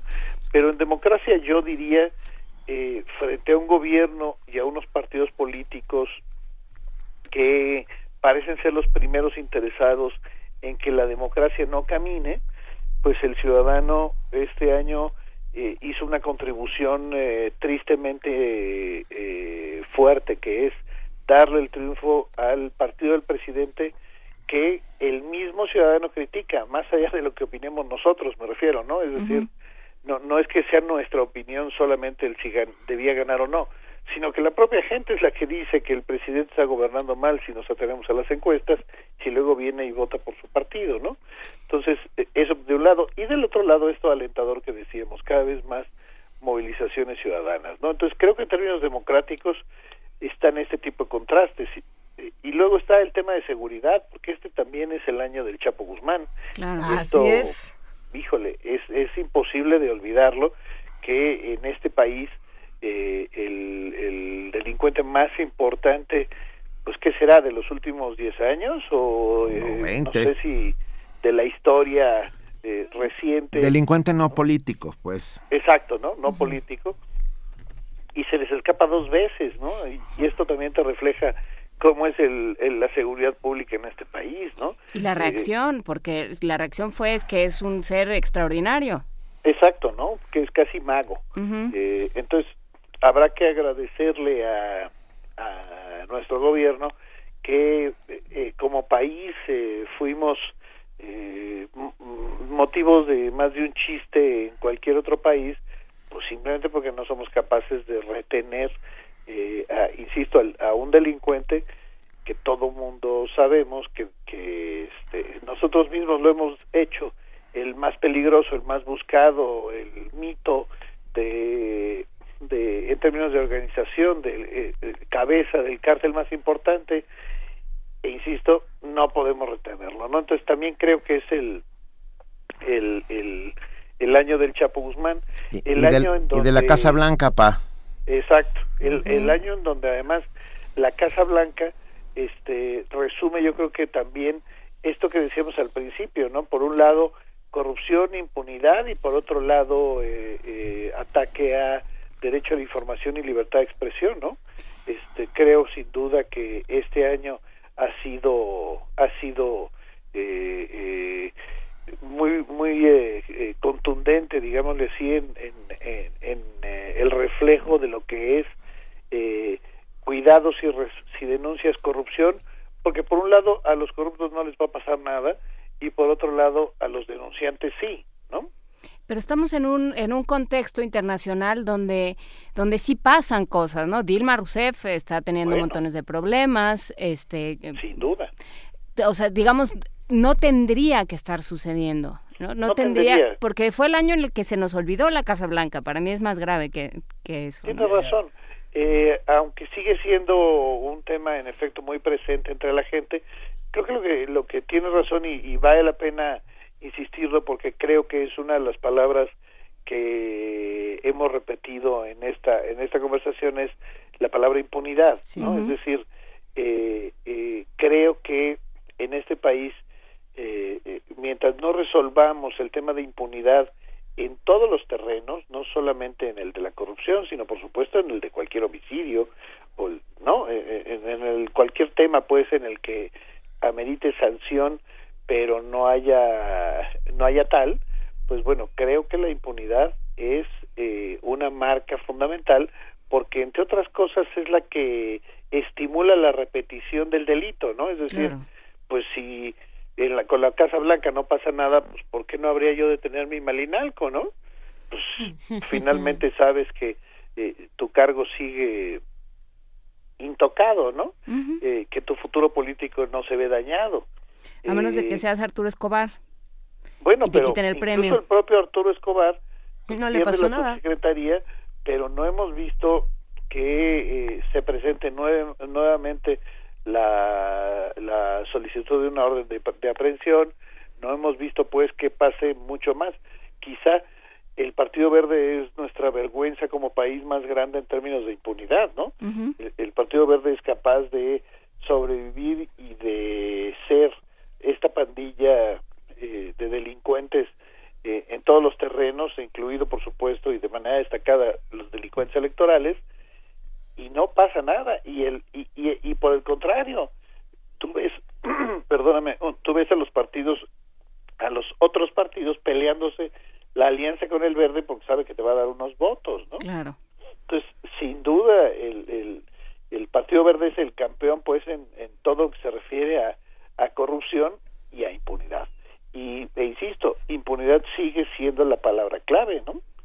Impunidad, hablamos también, porque creo que es otra de las marcas, el presidente dice, eh, com- eh, pues es un discurso además repetido, eh, no solo este al que ustedes hacían referencia, sino a lo largo del año, que es cómo baja la violencia en México. Y sin embargo, los datos te dicen que en 2015 ya no bajó, al contrario, subió. Es decir, en- si comparamos 2012 con 2015, sí son mejores números. Pero si comparamos 2014 con 2015, ya no son mejores números. Es decir, los propios números oficiales te dicen que subió 20% el número de homicidios dolosos en, en 2015, insisto, comparado con 2014. Este dato es un dato durísimo porque es el primer año desde eh, los últimos cuatro en donde el, eh, el número de homicidios ya no va a la baja sino a la alza. Es decir, ya no se puede presumir, ya no es argumento el decir que la violencia se está conteniendo en, en México porque no es cierto, porque, insisto, en 2015 ha muerto más gente que en 2014. Pero lo que es todavía más grave es que eh, eh, la inmensa mayoría, eh, poco más del 90% de los homicidios, pues se quedan impunes, es decir, no hay ningún detenido y volvemos a lo mismo, esta impunidad eh, es una de las razones por las cuales se puede repetir este delito eh, eh, porque el que lo comete pues sabe que sus posibilidades de caer en la cárcel son casi nulas y bueno caer en la cárcel como ya nos demostró el Chapo, tampoco es garantía de nada, ¿no? Si tienes el dinero suficiente, no pasa absolutamente nada. Exacto. Como todo en pero, a ver, Daniel, creo que hay una presión interesante que hace R. Guillermo, que dice, no digan que el país no pudo retener al Chapo, es el gobierno de, De México. acuerdo. Ah, De o sea, acuerdo. estamos de acuerdo. pero pero sí, sí, sí vale la pena hacer la puntualización, porque de repente es como si fuera bronca de todos. Yo no tenía las llaves de la celda del Chapo, ni, no, pero ni vigilaba pero su, su Esas personas siguen celda. teniendo trabajo. Bueno, esas Con personas... salvo Rubido. Salvo Rubito. Sí, digamos, creo que tienen, tiene razón en el sentido de, de que de que hay que diferenciar entre gobierno y país. No Eh. somos ni de lejos lo mismo. No. Aunque yo no sé eh, hasta dónde estemos de acuerdo con la frase de cada pueblo tiene el gobierno que se merece. Yo no estoy de acuerdo en lo Pero para absoluto. nada. Ah, bueno, pues por lo menos, digamos, en este caso, cuando nos re- cuando recordamos el resultado electoral, en ese terreno específicamente, perdón, pero pues es cierto, el partido que ganó la elección, pues se llama Partido Revolucionario Institucional. Pero eso no quiere decir que nos lo merezcamos, cuidado. No, no, no, no, no. Vamos Pero a por entrar en una discusión filosófica que vamos a, a terminar no mal, pues. Tenga Sí, sentido. no, no, no, por eso digo, en este caso, lo cierto es que ahí está el resultado de lo que ve- de lo que entendemos eh, por democracia electoral y, y yo insistiría mucho porque creo que los españoles eh, dieron una lección interesante que es el poder del voto, ¿no? Sí, interesante y rara.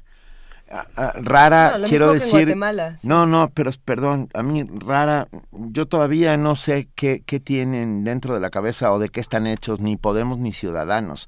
Me, me preocupa Ah, un no, poco, claro. ¿eh? Me No, no, preocupa no, digo, mucho. preocupémonos de todo lo que quieras, digo, yo te diría, eh, eh, eso finalmente se va a ir demostrando en el día a día, pero a lo que me refiero yo es la decisión de la gente de salir masiva, porque los índices de participación son altísimos, Ah, estoy de acuerdo. y de votar por quien se les dé la gana y de decirle al partido del gobierno, este, tres de cada cuatro electores estamos en contra de ti, eh, es un dato valioso, Sí, e sí, sí, sí. interesante. Sin duda. Evidentemente, eh, falta probar eh, eh, a las oposiciones en el gobierno.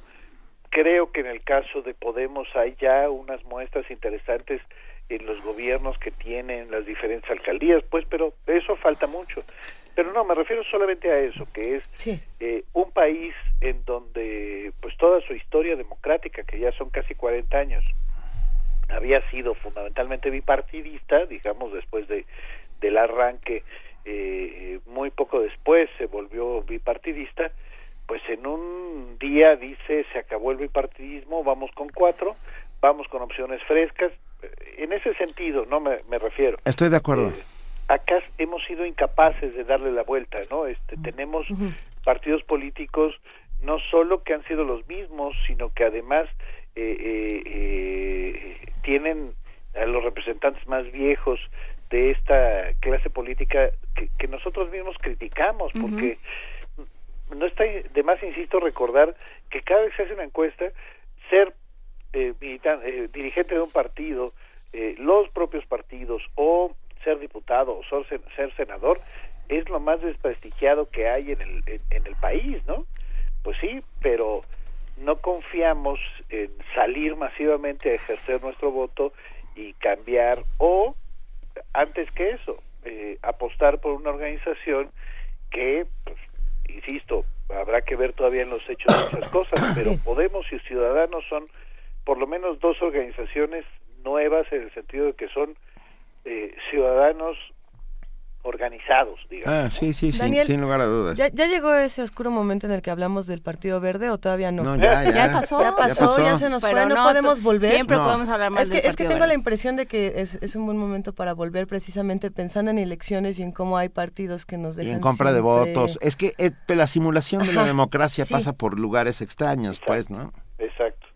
Sí, y creo que creo que insistiría yo que eh, el Partido Verde es eh, eh, nuestra bofetada cotidiana eh, a este país para recordarnos que, híjole, eh, impunidad eh, es signo, que el ser cómplice de los poderosos es virtud, que, per- pero, yo insistiría mucho en, en, en trasladar también parte de la responsabilidad con todo el ánimo de provocar eh, a quienes nos hacen el favor de escucharnos eh, eh, este recordatorio. El Partido Verde vive en función de que nosotros como país, ahí sí como país, lo hemos permitido electoralmente. ¿no?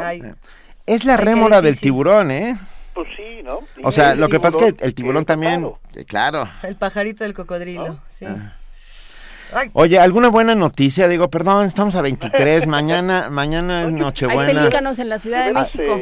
como, como les comentaba, yo soy un convencido de que eh, eh, movilizaciones eh, ciudadanas, organizaciones ciudadanas son quizá una de las mejores noticias de este año. Es decir, sí creo pues que cada vez más hay organizaciones que están moviéndose que están eh, trabajando, que están capacitándose, que están eh, organizando ciudadanos que no participan en otras cosas y que este en ese sentido digamos está haciendo eh, este país se fortalece en términos democráticos sin pasar por los partidos políticos, ¿no?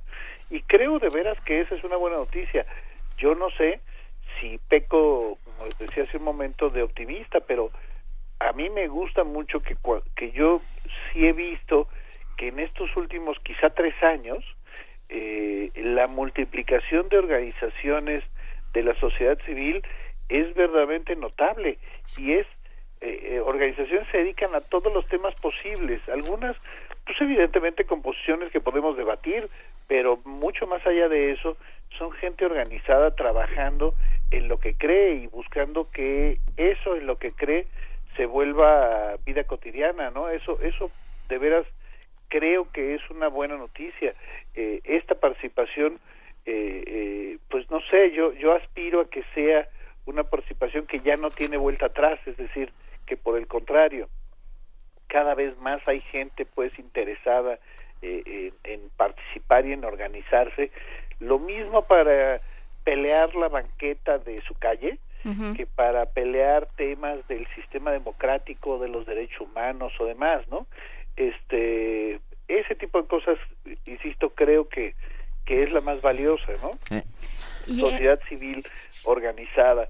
Eh, eh, cuando uno ve, eh, no sé, organizaciones como esto que decíamos hace un momento del, del corredor Chapultepec, saliendo a la calle y peleando en todos los foros y debatiendo y demás, y tumbando, ¿eh? Porque finalmente lo tumbaron.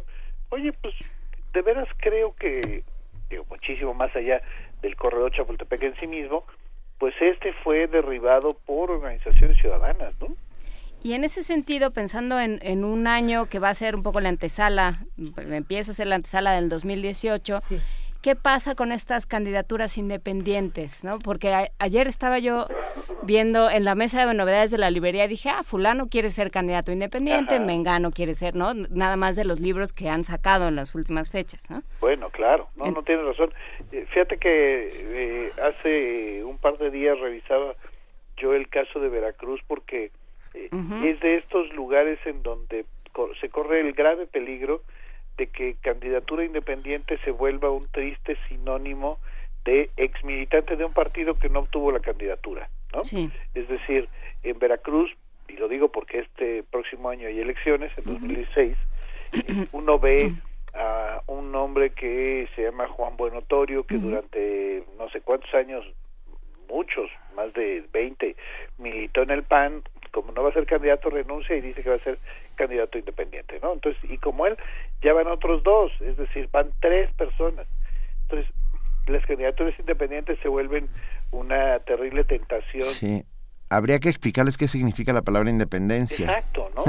además que, que Veracruz es quizá, eh, puede ser más bien la expresión más eh, eh, corrompida del término, porque no son solo eh, como pasa con otro expanista que se llama Gerardo Buganza, que se volvió eh, colaborador cercanísimo de Javier Duarte y fue incluso secretario de gobierno, este, y que también dice que quiere ser candidato independiente, es en ese sentido la, perdón, la peor perversión. Es decir, no solo son viejos militantes de un partido que no obtuvieron la candidatura y, y quieren ser independientes, peor todavía, son gente impulsada por el gobernador para eh, por ver los candidatos independientes y tumbarle votos a quien pueda ganarle Es que ya. no sea de su partido, Es ¿no? O sea, es ya el colmo de la perversión. Eh, sí, y es el colmo de la perversión y una puerta abierta para la para más impunidad y para y para que sigan para que sigan las rémoras al lado de los tiburones, pues. Exactamente. Es Pero terrible. bueno, yo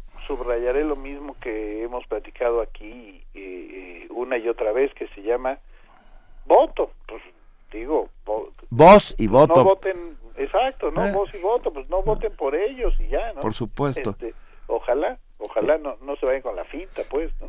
Ay, Daniel, este alguna buena noticia. No, pues el Mira, trabajo que para hacemos... Mí, una de las mejores noticias de este año es que Javier el Chicharito Hernández ha tenido un maravilloso año. Pues sí. Este, Pues es sí. un gran jugador y como yo soy este, de su club de fans, para mí es una gran noticia. Venga. Pero también es, es gran noticia todo lo que sucede en términos culturales, en términos Claro. de, de- Hay de- vida y, más allá de y hay voz, ¿no? política, Y hay voz, supuesto. el espectro radiofónico se ha llenado, por ejemplo, Por de voces, de voces y las redes sociales y las redes sociales. de expresión y creo de veras que eh, mucho más allá de burocracias gozamos de buena salud en términos culturales creo que ha sido un año de buen cine o sea no bueno eh, yo soy convencido de que eh, buenas noticias hay muchas mucho más allá del gobierno pero O sea, mucho más allá digo a, a pesar de A pesar Exacto, y, y, y que conste que no negamos que haya programas públicos, iniciativas gubernamentales que funcionan y funcionan bien, ¿eh? eso no, no estaríamos locos tampoco, también si no, no lo viéramos, pero mucho más allá, insisto, de eso, cuando uno ve los pasillos de la Feria Internacional del Libro, cuando uno ve eh, la sala de Zahualcoyot en un concierto de la OFUNAM, cuando uno ve este, incluso los conciertos estilos vives latinos y demás, híjole, e- este país, eh, eh, de veras, yo soy un convencido, está mucho más vivo. Si no, si no lo creyera, si no estuviera yo convencido, no le vería sentido a ejercer el periodismo, no le vería sentido pues a levantarse todas las mañanas a pelear nuevamente por esto, ¿no? Sigamos peleando, Daniel. Completamente de acuerdo. Alguna vez alguien me dijo, "Oye, y- oye, ¿y, y no estás, nunca has pensado en irte del país? Y mi respuesta siempre ha sido la misma, que se vayan ellos. Exacto. ¿No? exacto. Vamos a Yo seguir dando lata. Nosotros vamos a seguir sí. dando lata aquí todo lo que podamos. Daniel Moreno, te mandamos un enorme abrazo, te deseamos Igualmente. felices fiestas y, y el año que viene sigues con nosotros, ¿no? Yo encantado de la vida y créeme que una de las de las buenas noticias de este año es la posibilidad de platicar con ustedes. Así es de que créeme que yo encantado, aquí estoy siempre para cuando ustedes quieran. Mil gracias, Perfecto, Daniel. Te mandamos Daniel. un abrazo inmenso. a ustedes y a los radioescuchas. Un Gracias. abrazo. Nos despedimos ahora con esta canción. Espera, Estábamos. a buena ver. noticia, Premio Nacional de Ciencia y Artes a David Huerta, estoy de acuerdo. Eh, es ¿cómo una no? buena Ahí hay noticia. una buena Saludos noticia. Venga. Estábamos buscando un pretexto para poner esta canción de, de despedida de esta sección. El pretexto podía ser que The Cure va a tener una nueva gira en el 2016 y que queremos que, ya que está por Europa, igual y pasa por Estados Unidos, igual y viene a México, esperemos que así sea y que regresen. Otro pretexto era que esta canción cumple 15 años de haberse estrenado, esa era otra manera de hacerlo. Y, Y la verdad es que no necesitábamos ningún pretexto. la verdad es que si queremos un Luisa tiene regalo, ganas, ¿por qué? Exacto. si queremos un regalo y este regalo nos lo hace la producción, escuchemos ahora Pictures of You de The Cure.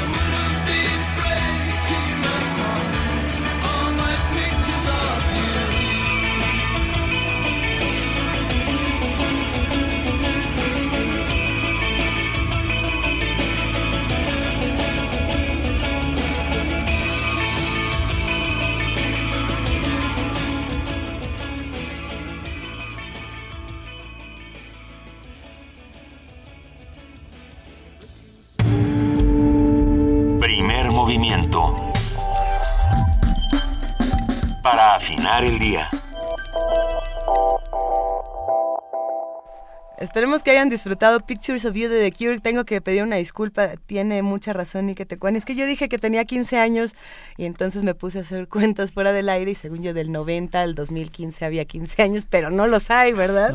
Son 25 años. Si no es que 26 porque el disco en el que aparece esta canción es del 89 y bueno, Pictures of You aparece en el 90. La perdón, la perdón, precisión perdón. histórica tampoco es una joya, venga. Eh, Y, y- y esa temporal. Eh, Y esa temporada. Esa temporal cuenta la historia que Robert Smith encontró, eh, se, se incendia su casa y él encuentra eh, fotografías de, de su mujer, de Mary, y entonces, bueno, de ahí sale la canción Pictures of You. Ya Ah, hoy terminamos nuestra pastorela, tercer acto, tercero. Tercer acto, tercero. Estamos por comenzar. El ángel arrepentido de Germán Reés de ESA y Roberto Roberto, Suárez. Roberto Suárez con el elenco de primer movimiento. Este es nuestro mínimo, mínimo regalo para todos ustedes por haber hecho comunidad con nosotros este año. Se abre el telón. Primer movimiento. Escucha la vida con otro sentido.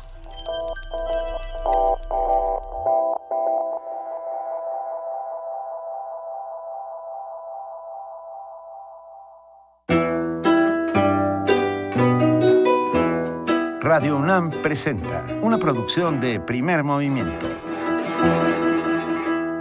El ángel arrepentido.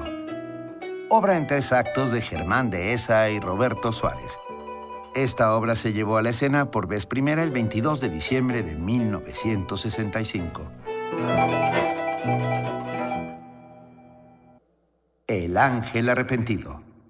Tercer y último acto.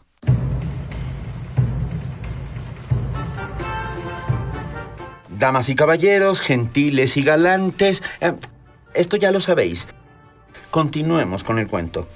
La anunciación a los pastores ha tenido ya efecto. Hermoso fue, en verdad, ¿no es cierto? Van camino al pesebre los sinceros mancebos y va junto a ellos el perverso Heraclio. A la vera del sendero, sorpresa sutil, cruel trampa. Esperando que pasen por allí el conjunto de bribones a quienes ya conocéis espera recibirlos. Y sin embargo, bien vedlos ahí. Creo que habla el más siniestro de ellos.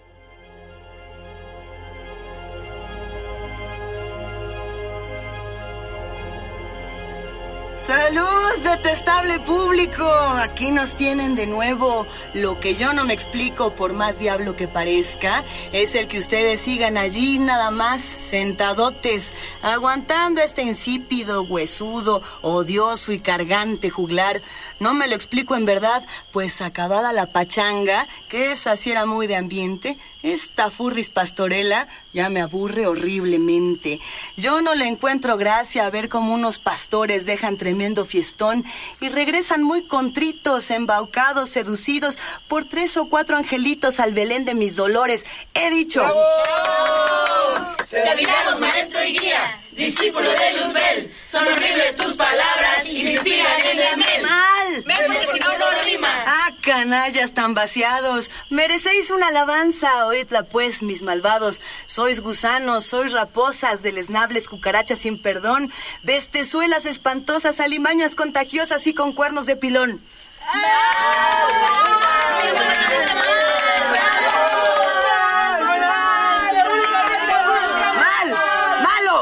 Basta ya de circunloquios. Recuerden la circular. ¿No empiezan a sentir música de paso doble? Tenemos que proceder con energía o adiós orejas y rabo. ¡Ay, qué horror! Cállate por Satanás. Ahora sí, ya estoy viendo muy fea la cosa. Y todo por la condenada labia de ese 007 y sus angelitos. Pues yo no veo más solución que raptar a los pastores y convertirlos en sapos. Muy mala idea. La apruebo. Aprobada. Aprobada por unanimidad. Pifas, ya te oí. Gracias al cielo que aquí estamos nosotros para impedir tu maldito plan. Ni creas que te vamos a permitir que lo lleves a cabo. ¡Salgan y peleen como diablos! ¿Por qué hemos de salir, vaya? ¡Miedosos! ¡Sois unos pobres diablos! Más vale que digan ahí corrió que ahí murió. ¡Pifas! ¿Qué quieres? Ya que no sois capaces de presentar batalla, os conmino a que dejéis tranquilos a los pastores, o aquí se va a armar la de San Quintín. Los haremos picadillo. Pinole. Ya, ya, nos vamos, pero no se enojen. ¡Fuera! Bueno, misión cumplida. Ya tienen los pastores el camino franco para llegarse hasta el portal.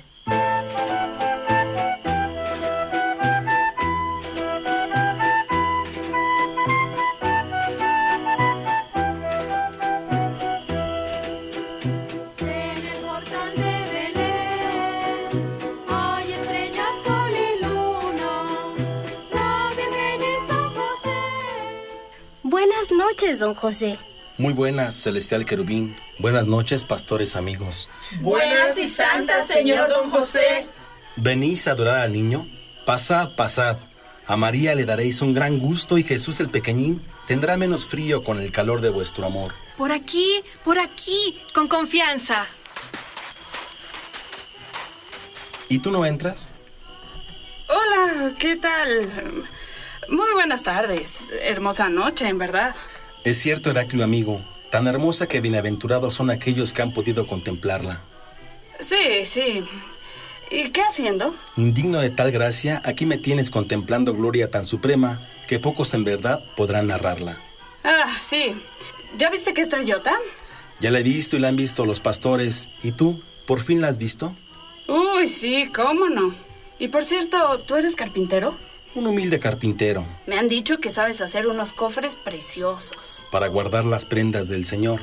Es que yo quería uno chiquititito. ¿Como el niño que ha nacido? Oh, ya estuvo suave. Yo solo hablaba de uno pequeño, para guardar fichas de dominó. Heraclio, Heraclio amigo, no olvides que aún es tiempo. No, ya se me hizo tarde. Yo quedé de pasar Navidad con unos cuates, así que ya me voy. ¡Pifas! ¿Ontas? Ha nacido el niño Dios.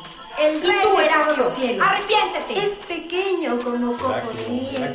Frágil como un rayo de luna. Tibio como es noche pequeño. de como ha nacido el niño Dios. El rey de todos los cielos. Y tú, Heraclio, arrepiéntete. En verdad aún es tiempo. Es el mejor tiempo.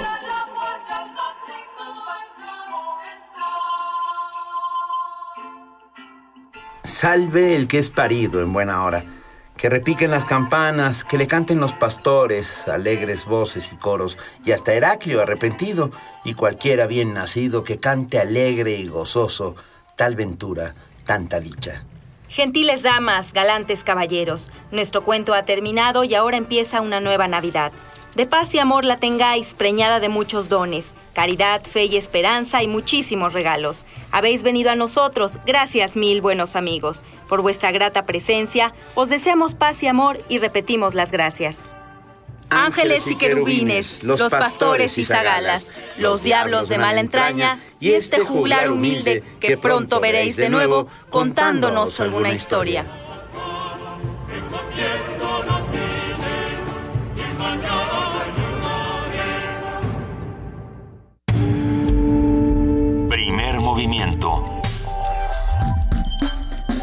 Para afinar el día. De Chiapas, el rescate del buco. El lugar que reúne a las voces. Jaculatoria, dícese de las oraciones de erección. Los y las poetas reunidos en un solo evento. Radio UNAM y Casa del Lago celebran 11 ediciones de Poesía en voz alta. Poesía en voz alta. Escucha nuestras cápsulas con la historia y poesía de los invitados nacionales e internacionales. Revive la mezcla de las emociones que solo un acto así puede provocar. Si es poesía, Que sea en voz alta.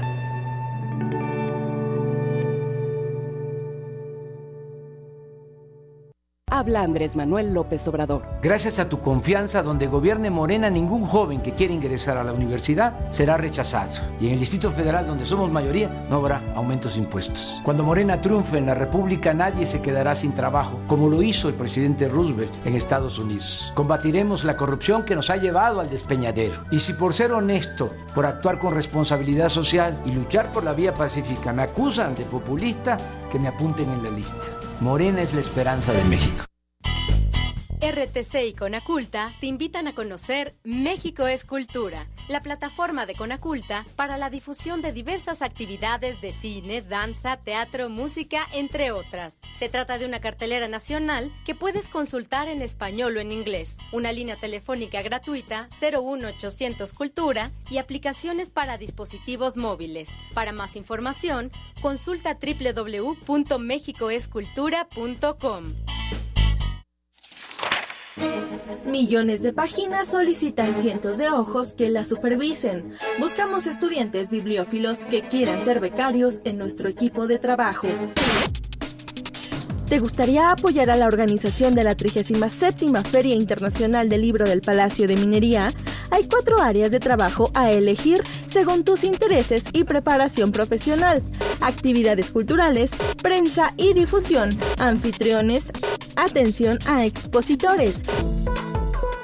Consulta las bases y requisitos en filminería.unam.mx filminería.unam.mx.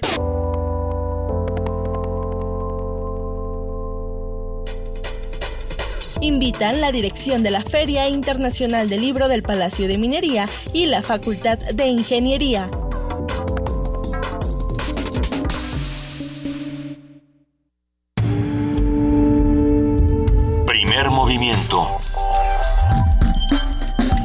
Azul y oro.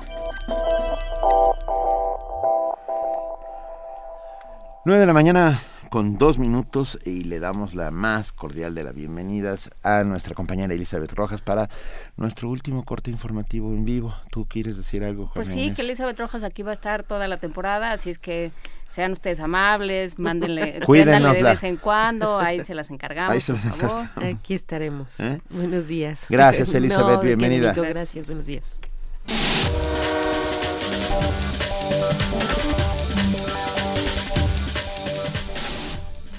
En la primera semana de la aplicación del nuevo reglamento de tránsito en el DF, las autoridades han multado a 2.577 automovilistas, la mayoría de ellos por no usar el cinturón de seguridad. En tanto, el Consejo Ciudadano del Distrito Federal recibió 1.812 llamadas telefónicas durante la primera semana de aplicación del nuevo reglamento. La mayoría de las llamadas fueron para preguntar acerca del monto de las multas más comunes, como llamar por celular o maquillarse al manejar. Solamente tres llamadas tuvieron como motivo una queja contra el actuar de los policías de tránsito. El gobernador del Banco de México, Agustín Carstens, afirmó que para este año la inflación cerrará en 2%. Durante la conmemoración del 200 aniversario luctuoso de José María Morelos y Pavón, el funcionario dijo que en el corto y mediano plazo se prevé que el índice inflacionario no rebasará el 3%. En Guerrero, el gobernador Héctor Astudillo ah, confirmó la implementación de un operativo especial en la zona de la montaña baja con el apoyo de efectivos de la Secretaría de la Defensa Nacional.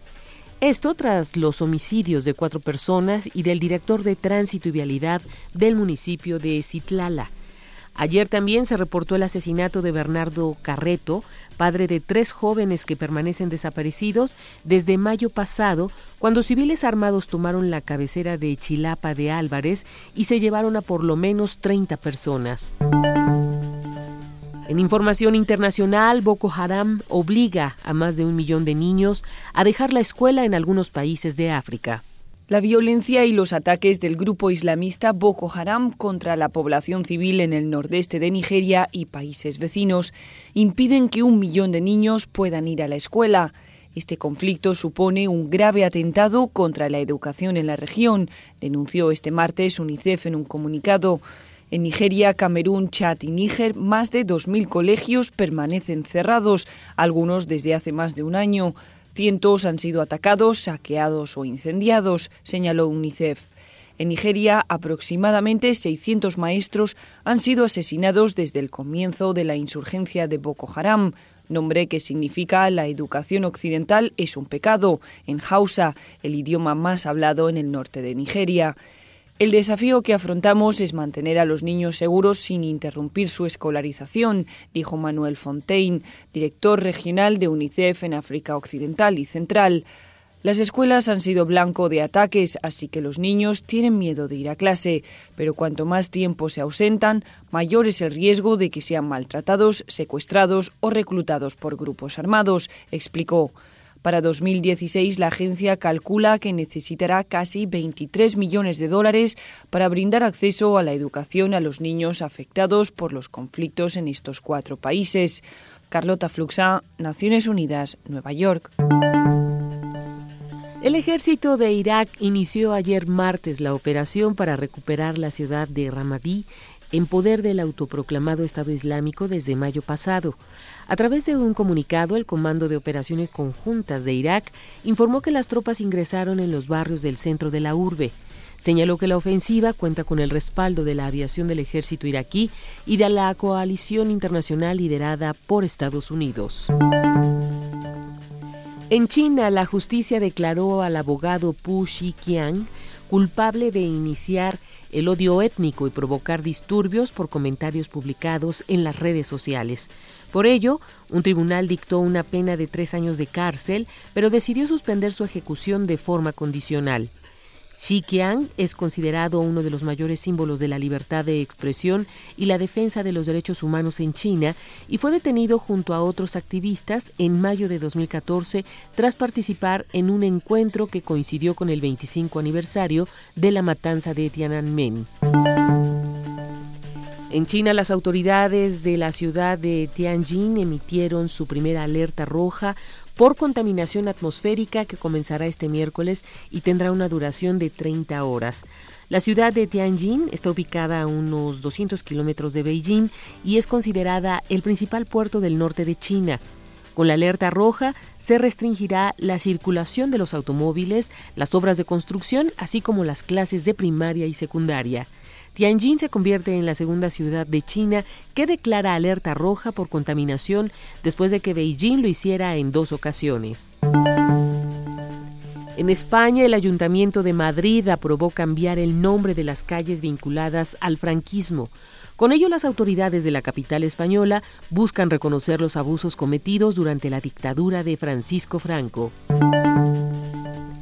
Expertas de la ONU consternadas ante indulto de violador condenado en Zambia, que además fue nombrado embajador en la lucha contra la violencia de género. Dos expertas en derechos humanos de la ONU instaron este martes al gobierno de Zambia a tomarse en serio sus esfuerzos de abordar la violencia sexual contra mujeres y niñas, acabando con la impunidad del cantante Clifford Timba. El artista fue condenado en 2014 por la violación de una niña de 14 años y fue sentenciado a 18 años de prisión. Sin embargo, Dimba fue perdonado por el presidente Lungu tras cumplir un año de su pena e incluso fue nombrado embajador en la lucha contra la violencia de género. Las expertas describieron estos hechos como indignantes y más que cínicos y pidieron al gobierno que retire públicamente el nombramiento de Dimba y que garantice que no habrá nuevos indultos por este tipo de crímenes contra mujeres y niñas. Desde su puesta en libertad, Dimba habría estado implicado en otros dos incidentes de violencia contra mujeres. Las expertas recomendaron al gobierno de Zambia asegurar la rendición de cuentas de los culpables de delitos de violencia sexual y de género, sin excepciones.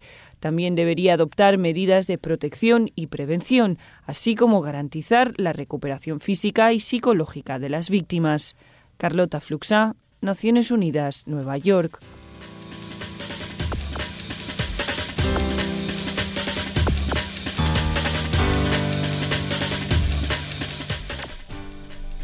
Muchísimas gracias Elizabeth Rojas por este corte informativo y pues nos vemos el año que entra. Así es, Dios los bendiga a todos, felicidades. Igualmente, muchas gracias.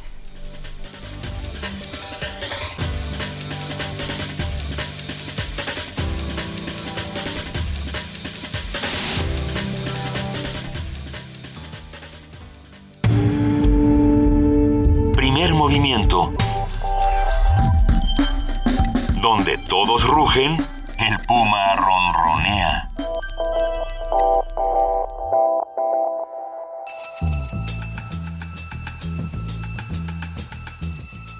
Es hora de poesía necesaria.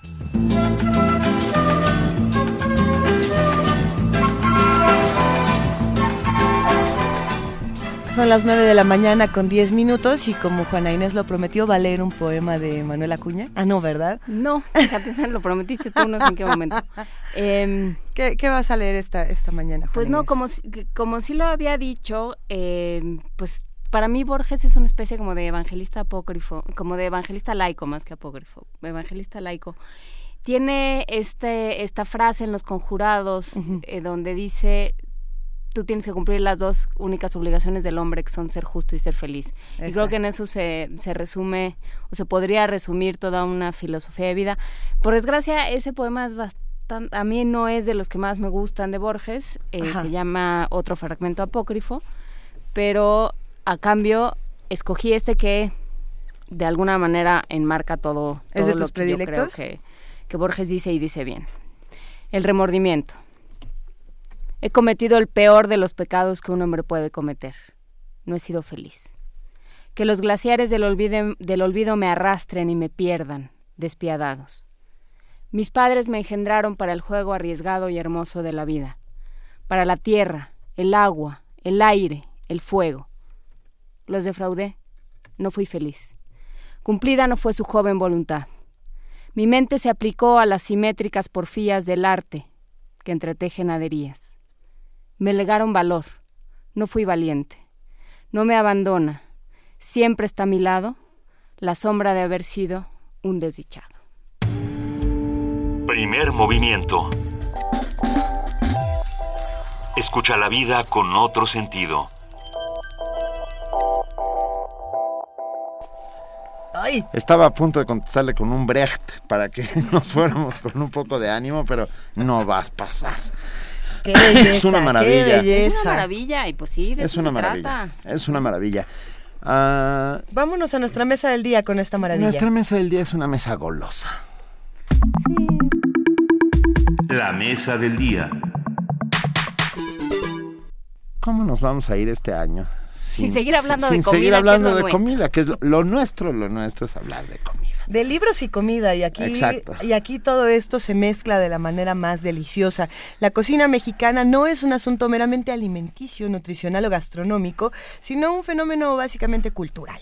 Nuestra cocina tiene que ver con la prehistoria, con la historia, con la antropología, la religión, las tradiciones y con las costumbres del pueblo. Sin exagerar, podríamos decir que la cocina mexicana es un elemento fundamental de nuestra identidad nacional. De acuerdo con el historiador e investigador José N. Iturriaga, los recetarios indígenas y populares son un aspecto cultural y antropológico y no un asunto de especialización en cuestiones de cocina, de gustos de chefs o de cocineras. Rescatar las viejas tradiciones culinarias de nuestro país es importante para conocer mejor los ejes de nuestro mestizaje gastronómico, surgido de la conquista, que dio después paso a un proceso donde se mezclaron los ingredientes y las técnicas indígenas con las españolas. Este mestizaje más gastronómico, que dicho sea de paso, ha colocado a la comida mexicana como patrimonio cultural de la humanidad, uno de los cinco más importantes del mundo, sin lugar a dudas, eh, subsiste hasta la fecha en una trilogía alimentaria, maíz, frijol y chile, alimentos indígenas de casi 500 años. Nuestro mestizaje gastronómico gira alrededor de estos tres productos autóctonos combinados con muchos otros de origen europeo y asiático traídos por los españoles y que nos han hecho ser quien somos. Los que recuerdan una maravillosa plática que ya tuvimos con José Iturriaga eh, sabrán que pedimos una segunda parte a como, como diera lugar. Necesitábamos seguir hablando de cocina mexicana, de recetarios, de todo, de toda esta mezcla cultural y bueno, eh, de Navidad tenemos el regalo de que José Iturriaga esté con nosotros aquí en la cabina, este historiador maravilloso a quien le damos la bienvenida. Muy buenos días, José, bienvenido de nuevo. Muchas gracias a ustedes, el regalo es para mí estar con ustedes. No, es un inmenso, inmenso placer, como siempre. A ver, ¿qué son los recetarios indígenas y los recetarios populares? ¿De dónde vienen? ¿Con qué se, ahora sí que con qué se comen? ¿Con qué se leen y con qué se comen? Bueno, eh, como título, Recetarios indígenas y populares. Es una colección que iniciamos en Conaculta yo estuve allí a finales del siglo pasado y eh, logramos editar entre el año 98 y el año 2000 54 tomos. Y como son muchos, hay que aclarar que no son folletos, son libros en forma. De hecho, hay libros de casi 500 páginas, recetarios de casi 500, los más delgaditos serán de 120, 130, pero son muy eh, consistentes en cuanto al contenido que tienen.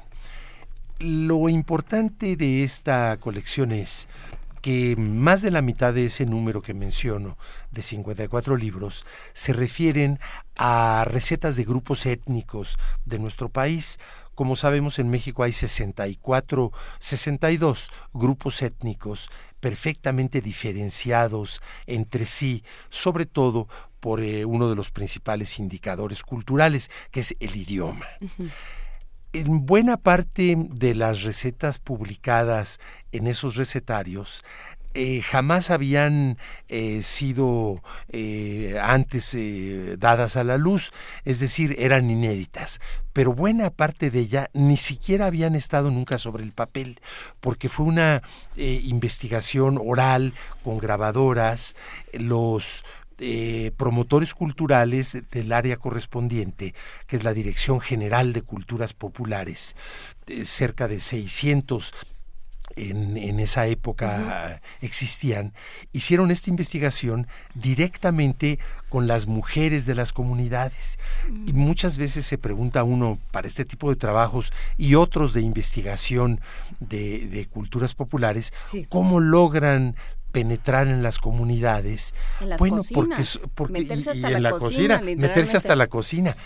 ¿Y cómo lo logran? Pues porque los promotores provienen de esas mismas comunidades. Justamente Culturas Populares ha ido a lo largo de años eh, contratando a las personas de esas comunidades que desarrollan alguna carrera profesional, preferentemente antropólogos. Bueno, lo cierto es que estos recetarios eh, merecieron incluso un premio internacional en Turín, el premio Slow Food 2003 y ya estando ahí de los 15 premiados eh, recibió además el premio especial, es decir, de los 15 uno especial para este proyecto de los recetarios. Hay que decir que eh, esos 54 tomos que estuvieron publicados en el año 2000, en estos 15 años ya la colección ha aumentado en 10 títulos más.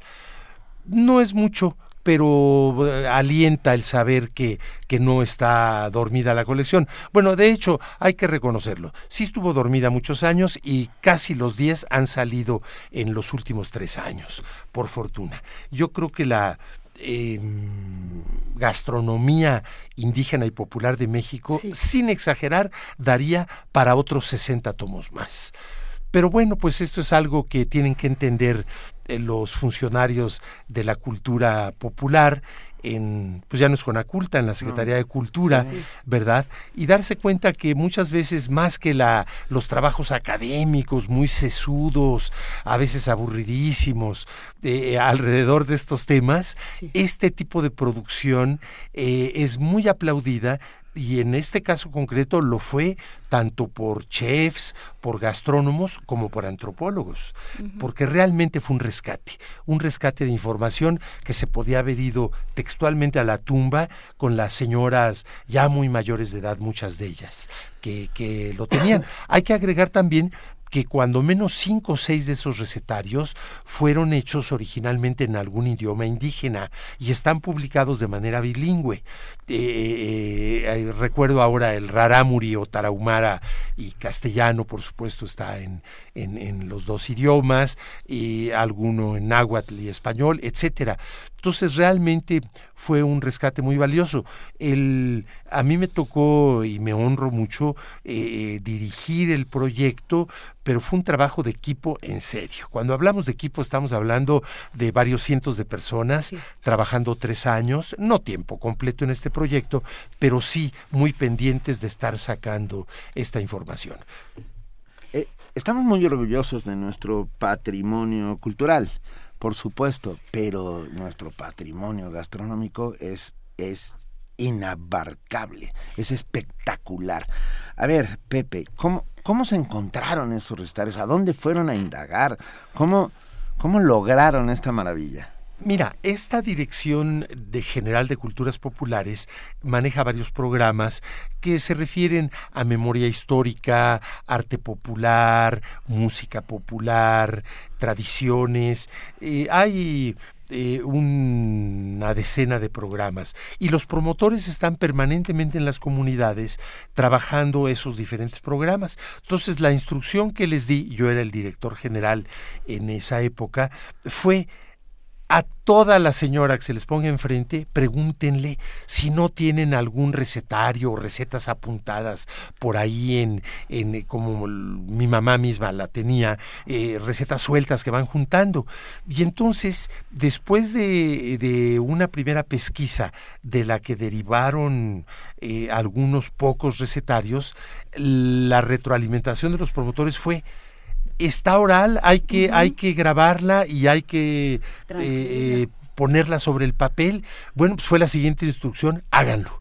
Y entonces eh, lo hicieron así y estamos hablando que de los 54 tomos iniciales, eh, como 35 son de grupos étnicos y los otros eh, casi 30 eh, populares, quiere decir, por ejemplo, el de mm, cocina popular del estado de Campeche, hay algunos recetarios muy raros como el de los menonitas, ese fue un éxito, porque los menonitas eh, es un grupo eh, que todos sabemos de origen europeo. Alemán, holandés. Eh, sí, y que llega pues, vía Estados Unidos a México desde el siglo XIX, pero es un grupo muy hermético. Incluso desde el punto de vista religioso son muy conservadores, muy tradicionales. Entonces, lograr sacarles las recetas, y lo digo en el mejor sentido ese verbo de sacarles, fue un éxito, pues como precisamente con alguno de nuestros promotores. Expertos en conservas los menonitas. Sí. Tienen una enorme tradición de hacer cosas en claro que sí. y escabeche. Y quizás son más famosos todavía por, sus lácteos, claro, por los quesos. Me, me llama muchísimo la atención, José. Eh, ¿Qué es lo que pasa cuando uno eh, toma la oralidad y la pasa a la tinta? ¿Qué se gana y qué se pierde de este, de este cambio, de la oralidad a la tinta? Yo creo que básicamente se gana. Se gana el que mm, eh, en la tinta las cosas quedan de manera perenne eh, Son los menonitas que los dicen que no pasan el secreto. efectivamente. Aguas con pasar el secreto. Eh, eh, en cambio, en el, en el caso de la información oral y sobre todo la gastronómica, ya sabemos que se mm, transmite de las abuelas a las madres, a las hijas, pero en algún momento dado no hay hijas, eh, sino puros varones, y ahí se interrumpe esa tradición. Entonces, eh, era fundamental dejarla sobre el papel. de hecho, fue un hito en materia de recetarios de nuestro país. Eso, eso me parece interesantísimo. Eh, cómo hacer un recetario está preservando en cierta medida una parte de la cultura que quizá nosotros ya no volveríamos a ver o, a probar. Efectivamente, pero claro, es un rescate textualmente hablando. Y hay que decir que eh, cuando hicimos esta colección, cuando la iniciamos, em, tuvimos el dilema eh, como eh, algún viejo chiste referido a españoles. Eh, exactitud o rapidez. Es decir, eh, si hubiéramos querido ediciones perfectas desde el punto de vista de hacer todas las recetas, porque los recetarios normalmente se hacen las recetas para que la gente que los compra las pueda llevar a cabo. Sí, porque las medidas ahí son sí, muy es, ahí iba yo, justamente a eso iba yo. Entonces pensamos, bueno, podría llevarnos el triple de tiempo y dinero el querer interpretar las recetas antes de ponerlas en papel impreso. Entonces lo que hicimos fue, tal y como nos las dieron, ponerla sobre el papel. Incluso muchas de ellas tienen mucha carga que rebasa lo gastronómico. Eh, lo decían ustedes en la introducción de algunos textos que leyeron. Eh, eh, información cultural, recetas que están vinculadas a, fiestas religiosas o algún tipo de manda. Entonces, muchas veces estas recetas traen ese tipo de referencias a usos no solamente alimenticios. Y claro, a veces, eh, pues también lo que son las pesas y medidas, pues son un poquito como nos las dijeron, un puñito de esto, una pizca, del otro, ¿verdad? Un suspiro de... esto, esto me da pie a comentar otra colección de recetarios que también iniciamos, que se llama Recetarios Antiguos de México. es una joya. Son 15 nada más, pero, y esa sí no la han continuado, por desgracia. Yo la tengo. Eh, sí, por, pues, ya me lo imaginaba. Tú eres un gran cocinero. y entonces, ahí en esos recetarios antiguos, son más o menos la seis son del siglo XVIII, los restantes casi todos del XIX y uno o dos son de principios del siglo XX. Pero en esos recetarios antiguos es donde más se aprecia este problema del que estamos hablando, de que o respetas las recetas como venían en los recetarios antiguos o las tratas de modernizar, pero ya eh, pierde el sentido estar reeditando un recetario antiguo si lo vas a, a modernizar. El, cabe mencionar, el recetario más antiguo que existe en México es del siglo XVII y solo es uno del siglo XVII, no hay ninguno del XVI. El del XVII, pues es ni más ni menos que el de Sor Juana Inés de la Cruz, que mm, eran cartas a su hermana, son como 25 cartas, es decir, unas 25 recetas, pero es precioso porque ahí sí todo es platicadito. Eh, nada de como ahora las recetas, eh, la lista de ingredientes y luego manera de hacerse. Entonces, eh, entre las cosas que le va diciendo a su hermana, a propósito creo que es de un tamal de cazuela, le dice, y le pones todos los huevos que quieras, siempre y cuando no sean demasiados. Hazme favor, ¿qué es eso? Eso es, poesía. Eh, sí, bueno, pues era Sor Juana, ni más ni menos. Pero además, en este mismo tema de las pesas y medidas, en alguno de esos otros recetarios del siglo XVIII, eh, eh, hay un ejemplo de lo más sofisticado alrededor de lo que estamos hablando, de pesas y medidas. Hay alguno que habla de cuántos jitomates hay que ponerle, creo que es un mole. Y entonces el, el, el dato de los jitomates es los jitomates que quepan en un comal de atlaco. O sea, tienes que investigar el tlaco, que era una moneda, a, eh, qué equivalía el tlaco en esa época del siglo XVIII.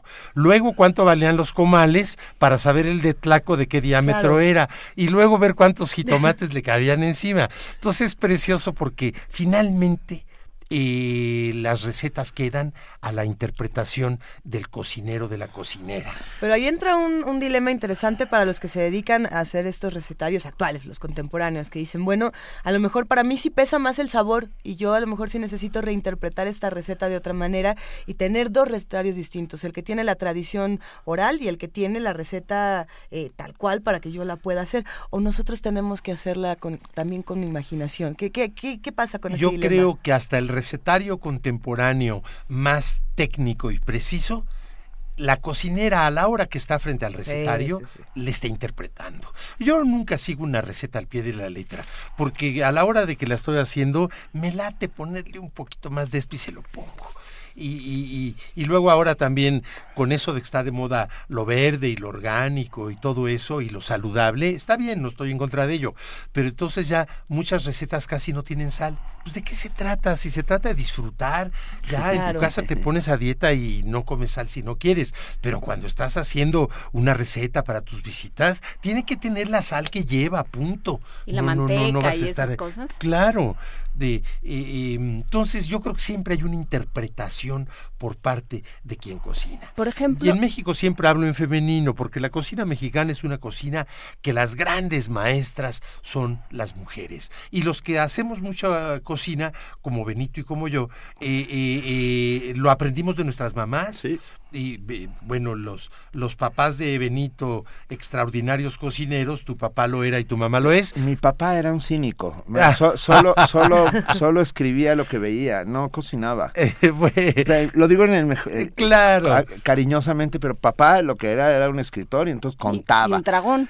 Y un dragón, pero no cocinaba nada, ¿eh, mamá? Bueno, parecida a mi caso, porque mi mamá era una gran cocinera y mi papá presumía que también era gran cocinero. La, verdad es que hacía cuatro o cinco platillos muy buenos y párale de contar. Pero sí, lo cierto es que nuestra cocina es de mujeres y los verdaderos chefs, eh, grandes chefs mexicanos, no lo aprendieron en la escuela, lo aprendieron con sus mamás, punto. supuesto. Yo, a mí, ¿sabes qué no me gusta? El término chef. Es, para mí es como un término militar. Pues eso quiere decir ah, jefe. bueno, por supuesto, en cambio, es una pesadez. En cambio, cocinero claro. es, es el yo te tengo una pregunta, Pepe, porque antes de que entrábamos al aire, está, perdón que hable con tanta familiaridad, pero nos conocemos hace muchos años y ah, nos queremos. Por Bueno, a ver, el pavo es americano. Eh, quiero decir, claro. el continente americano. Sí, sí, sí. Pero ¿cuándo llega el, ese pavo americano a nuestras mesas en Navidad? ¿De dónde surge esa costumbre? Bueno, eh, en primer lugar dejemos clara eh, la etiología del animal, su origen. El guajolotl, que es palabra náhuatl, se refiere al pavo y es una, originalmente es un ave migratoria. Entonces, es un ave que en el invierno viene volando desde Canadá y Estados Unidos hacia México e incluso un poco más al sur. Pero los que la domesticaron fueron los aztecas. Entonces, aunque el origen del pavo sea norteamericano en general, como animal doméstico y para la mesa es un regalo de México al mundo, como lo fue el jitomatl, como lo fue el aguacatl, el chocolatl, palabras nahuas todas, y muchas otras que no son palabras nahuas, pero que también fueron obsequios de México a las mesas de todo el planeta. Maíz, frijol, la mayor parte de los chiles, vainilla, etcétera. Ahora, la Navidad celebrada con pavo es algo que evidentemente eh, viene de Europa, no es algo tradicional, aunque el animal sea de aquí, es en el siglo XIX. En el siglo XIX el, pavo en sí, eh, las cenas navideñas, obviamente desde el virreinato, se hacían con muy diversos platillos. Pero como hoy tenemos contemplada nuestra cena de Navidad, el pavo, bueno, pues incluso el pavo que hacemos en México es muy anglosajón, porque el más clásico es un relleno con pan, salvia, que es muy anglosajón. Eh, eh, eh, pero también tenemos el bacalao, que es muy español. Noruego español. Y, noruego español. Y los romeritos que son completamente mexicanos, tanto por el mole como por la hierba en sí, la, la herbácea, que son los romeritos mismos. Que es un quelite, ¿no? Exactamente, es un quelite los romeritos. O sea, una hierba, efectivamente. ¿Cómo haces a ver, es que me contó, perdón, pero es que ¿De quiero los romeritos? Contarlo. No, me contó de... Con los romeritos las familias pueden llegar a, las, a, los, golpes, por supuesto. Mi mamá no le ponía esas papotas, por ejemplo, y entonces ya, y de ahí ya. Sí, pero te lleva papitas chiquitas, como no? Pero, pero criollas. Sí. No, no papa alfa grande. ¿Ves? Puede, no, claro, tiene ahí, va, ahí va, ahí va los golpes. Tienen que ser papas chiquitas, nomás que luego protestan las señoras porque la pelada de las papas chiquitas es muy latosa, pero tienen que ser chiquititas, de las que no te hay que partirlas, que cada papita es un cambray, que es un bocado, claro. Sus tortitas de camarón, mm. por supuesto. a ver, Pepe no solo vino hoy, y, además es, es, un privilegio tenerlo esta mañana aquí en el programa, pero aprovechó porque él vive en Morelos y viene a por su pavo pero no crean que viene por su pavo aquí al congelador de, de un supermercado. de esto fuera viene aire. por la mamá de todos los pavos. Viene por un pavo de 24 kilos. Claro. ¿Y lo vas a poner en la, capota del coche? Eh, eh, no, en la capota. Cabe en la cabeza una avestruz chica. De copiloto. Es el Neptuno alegórico, se lo va a llevar arriba. De copiloto. ¿Dónde, dónde de dónde, cómo, cuándo es el pavo? ¿Qué pasó? Eh, es un amigo Andrés, eh, que cría pavos en Contreras, eh, en una familia muy modesta y muy trabajadora. Y entonces todo el año cría pavos, pavos muy finos. No me acuerdo el nombre de la raza, pero son de estos completamente blancos y toda la papada roja.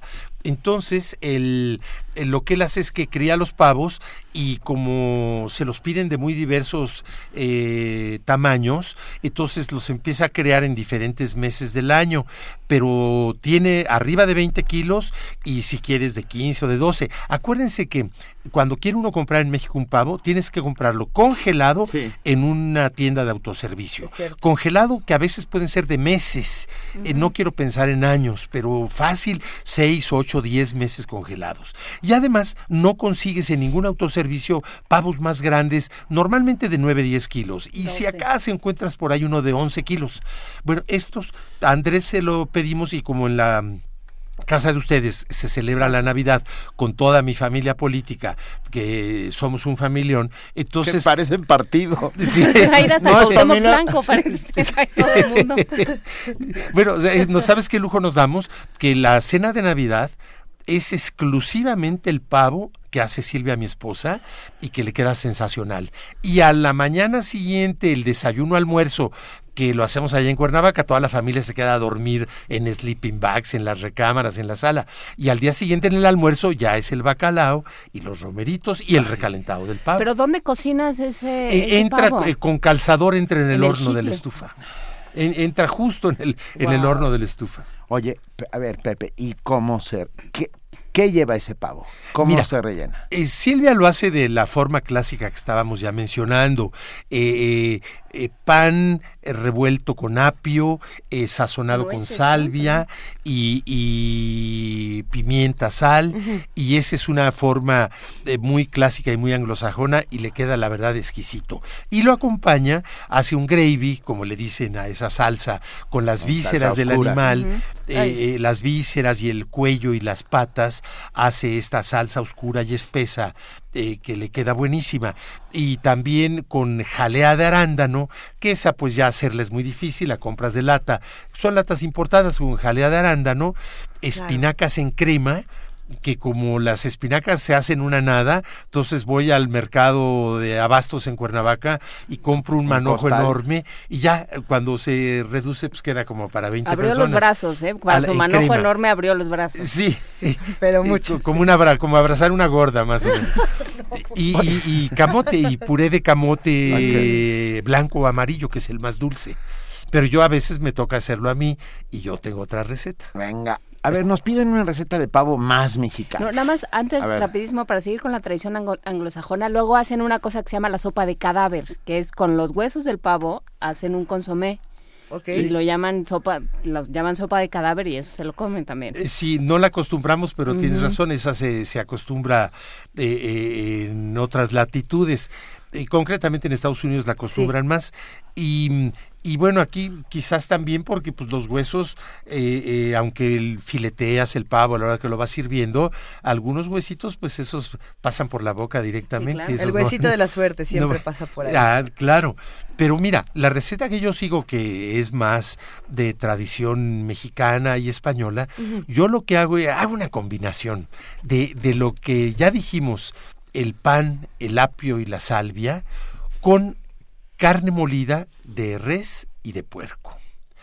Eh, primero frío ajo picadito, cebolla picada, luego agrego estas eh, dos carnes molidas, le agrego algo de jitomate molido para que, mm, eh, pero luego se seca, o sea, es nomás para que se vaya cociendo, pero, pero luego se seca y le pongo picaditas finitas, aceitunas y alcaparras. Y todo esto lo combino con la receta de mi mujer y lo que quede es un híbrido, un híbrido muy sabroso. Ahora, yo también lo que hago es que inyecto el pavo. Eh, Silvia lo prefiere dejar natural, pero yo lo, yo lo inyecto. Entonces, bueno, pues eh, según anden las finanzas, lo puedes inyectar desde con coñac, que ya es muy raro que lo haga uno así, pero sí, con brandy, por ejemplo, un buen brandy español. Pero es mejor eh, un aguardiente que un vino, pregunto yo creo que pues, no es que sea mejor, sino que eh, son sabores diferentes. Si tú tomas una copa de vino, es eh, menos graduación alcohólica, con un sabor más de la uva, pero si tomas ya el aguardiente de la propia uva, como un brandy o un coñac, bueno, tiene más graduación, con otro sabor que ya no te recuerda la uva en sí. Eh, estoy como en IAR inyectando una pierna con oporto. Ah, qué rico, pero ah. rebajado, me decías. Sí. Reducido, reducido, ¿verdad? Reducido para le da una calidad, una y, lo y suaviza la carne también. Y la suaviza, ¿no? Y la hace más mmm, sápida. Ahora, eso, fue muy radiofónico, esto que acaba de decir fue muy radiofónico. Exactamente. Bueno, hay algo que también a veces hago que mi mamá lo hacía que el pavo lo marinaba 36 horas antes en, pues, eh, eh, en, un temazcal. Eh, no, no usaba de este tamaño de pavo, entonces en una olla grande lo podía hacer. Em, vinagre rebajado con agua, con muchas hierbas de olor, que ya sabemos que son laurel, mejorana y tomillo, y ahí dejaba el pavo 36 horas nomás le iba dando vueltas, le movía. Lo iba a saludar. Y ya, y ya luego de eso venía la inyectada del pavo y luego la rellenada. No, bueno, pero así queda bueno hasta un zapato. Bueno, pues, claro. Chaplin en la quimera de oro con un zapato. Y, y, pensando en todas estas recetas, ¿qué recetario podríamos conseguir hoy en día para hacer cosas como estas? Digo, mejor escuchar el podcast de primer movimiento y tomar la información de ahí. Pero ¿cuál es el recetario que tú dirías? Ahorita este es el que pueden leer para hacerse una cena navideña sabrosa. bueno, desde luego recetarios contemporáneos para este tipo de recetas, pero yo casi nunca consulto recetarios, excepto los antiguos que les menciono. Por ejemplo, el cocinero mexicano, que, que, es de 1830, 31, por son tres tomos, lo reeditamos en Conaculta, e igual en tres tomos. Y ahí tienes casi mil recetas de todo. Entonces encuentras unas cosas geniales. Eh, eh, eh, algún día hice un betabel en vez de nogada, almendrado. Y el betabel yo ni sabía, lo cueces al horno entero con, con todo y, cáscara. Y ya que está bien cocido en el horno, se pela muy fácil. Y entonces rebanas el betabel, y preparas como si fuera una nogada, pero con almendras en vez de nuez. Y entonces el betabel, dos o tres rodajas en cada plato, ya para cada persona, le pones encima una cucharada de, de almendrada encima. bueno, es una cosa genial. Este tipo de recetas. Sin ninguna proteína. Eh, pues la proteína pues de la almendra. La almendra no, es proteína. Perdón, la almendra es proteína. Animal no, no, animal no. Qué delicia. Animal, Sin proteína. Bueno, le pones un pollito también. Eso, si le ponemos un pollito. A manera de guarnición. a ver, perdón, pero Pepe, Pepe, sabe de lo que estoy hablando porque un día nos invitó a comer la ensalada. ¿Es de San Juan? No. La ensalada de Corpus Christi. De Corpus Christi. Y ¿Te acuerdas? Pensaste en San Juan por el dicho de, de, cada Corpus, y San Juan. Bueno, no saben qué locura. Tiene ocho, ocho, ocho, ocho ingredientes. Son cuatro frutas y cuatro... Y cuatro verduras. Y cuatro verduras. ¿Te, acuerdas de las eh, sí, cuéntenos, muchachos, que nosotros no nos acordamos. A ver, va, va, va. Mira, la ensalada de Corpus Christi se llama así porque los ingredientes coinciden más, eh, en, más o menos en el día del jueves de Corpus, eh, es decir, por ahí de primavera, finales de primavera. Bueno, y entonces es una ensalada eh, barroca que viene de Celaya, Guanajuato, de donde era la mamá de mi mamá. Y mi mamá hacía esta ensalada una vez al año, que era una verdadera eh, acontecimiento el día de la ensalada de corpus. Entonces, vamos a ver si me acuerdo los ocho ingredientes. y van a escuchar que hay algunas frutas, pero es ensalada salada. es decir, no es un postre, no es una, es una ensalada salada. Más aún es el plato principal. Los vamos a apuntar en este momento. Bueno, vamos a ver si me acuerdo de los ocho, que son eh, por el lado de las verduras, eh, chícharo, elote, calabaza, eh, mm, aguacate creo que es el que me está faltando, y las frutas son durazno, pera, capulín, pepino, el, el, aguacate es, del lado de frutos y pepino es del lado de la... Ahí están los ocho. Ahí, están los ocho ya. Ahora, ¿con qué detalle? Bueno, el, el elote tiene que ser tiernito, tiernito. Entonces, ¿cómo le hace uno para que esté tiernito? Bueno, ya sabemos que le, le das un pellizquito para ver si está tiernito, pero aún así puede fallar. Entonces yo lo que hago es que si voy a usar 10 elotes, compro 20 los cuezo todos y de uno en uno los voy probando y los que no están perfectamente tiernitos, al día siguiente hago una crema de lote, un pastel de lote y usas solamente tiernitos. El chícharo, eh, eh, fresco, no de lata. El, el, capulín, pues ese es muy particular de esa temporada. Y las cantidades es muy fácil. Igual volumen de cada una de las ocho ingredientes. Y solamente lleva de aderezo limón, no vinagre, limón y aceite de oliva en abundancia. Y su sal sin escatimar, punto. Debe llevar bien su sal. Pero ahí va la parte, la es el plato principal. Pero Pepe nos dio como acompañamiento milanesas de guarnición. por eso milanesas de ternera, sí, efectivamente, es la guarnición. por eso yo decía que a esa... que le, faltaba de proteína. Tienes razón. Fíjate que es que ciertamente es el plato principal y cuando la gente no lo ha probado, piensan, bueno, que esa es una tomadura de pelo. Es una y locura. no, todo mundo, el que menos repite, se come dos platos de ensalada. Y de, de las personas como Benito y como yo, tres, Tres. o más. No, y, bueno. y, la- y las eh, milanesas chiquitas de ternera en un platito pequeño a un lado, como si fuera la ensalada, para las que quieras, pero van acompañando tu ensalada. Ya se me hizo agua la boca. Está- estamos también. salivando aquí y las redes sociales Sí. se están No, encendiendo todo el mundo está encantado. Jesús Juárez dice, opción, darle de beber al pavo el coñac o el brandy antes de matarlo un día antes y verán el sabor que toma. Ay Dios. O sea, Como ganso para hacer foie gras. sí, no, Que bueno. el- Y, que, y perdón, rápido, Luis Felipe Rodríguez y Diana piden que felicitemos a su hija Ixchel Guadalupe por sus dos años de vida. Un abrazo, un abrazo Ixchel Guadalupe. Y nos mandan, ¿qué es esto? Un recetario. Ajá, nos mandan una foto, lo que pasa es que ahí no está de quién es. Ya sé. de ¿Se quién puede ver de quién es? De Ros- Rosario Martínez. Ajá. Es el recetario de las fotos de su mamá. Y ayer estuve con Armando y me enseñaron el recetario, que tienen un recetario de principios de siglo, que viene desde Manuscrito betún, también. manuscrito, desde betún para el calzado hasta, hasta buñuelos de sesos. Y está bien diferenciado. Ay, qué maravilla. No, es que era... Buñuelos de sesos. Suena genial. Escucha, buñuelos de ser. sesos es una de las cosas más ricas del mundo y yo no soy de comer muchos sesos. Pero por el colesterol o porque no te gusta. Porque no me porque te- porque me parece que me estoy no lo sé. Yo siento que Es- me robo el es un atavismo cultural. Pero no es por parte. colesterol. No, es un atavismo cultural. Oye, y sin pero- embargo, los que hace mi madre son ¿Cómo los hace? Este, en, en- pequeños buñuelos rellenos de sesos. no sabes lo Ah, que es. eh, ese buñuelo de trigo Buñuelo relleno trigo. de sesos. Sí, señor. Es muy Ay, bonito. Tenemos, Oye, pero tenemos que salado, hablar obvio, con mamá. salado, Salado, por obvio. supuesto. Eh, Muy bonito como en México la, la comida también está, está relacionada con el Edipo, ¿verdad?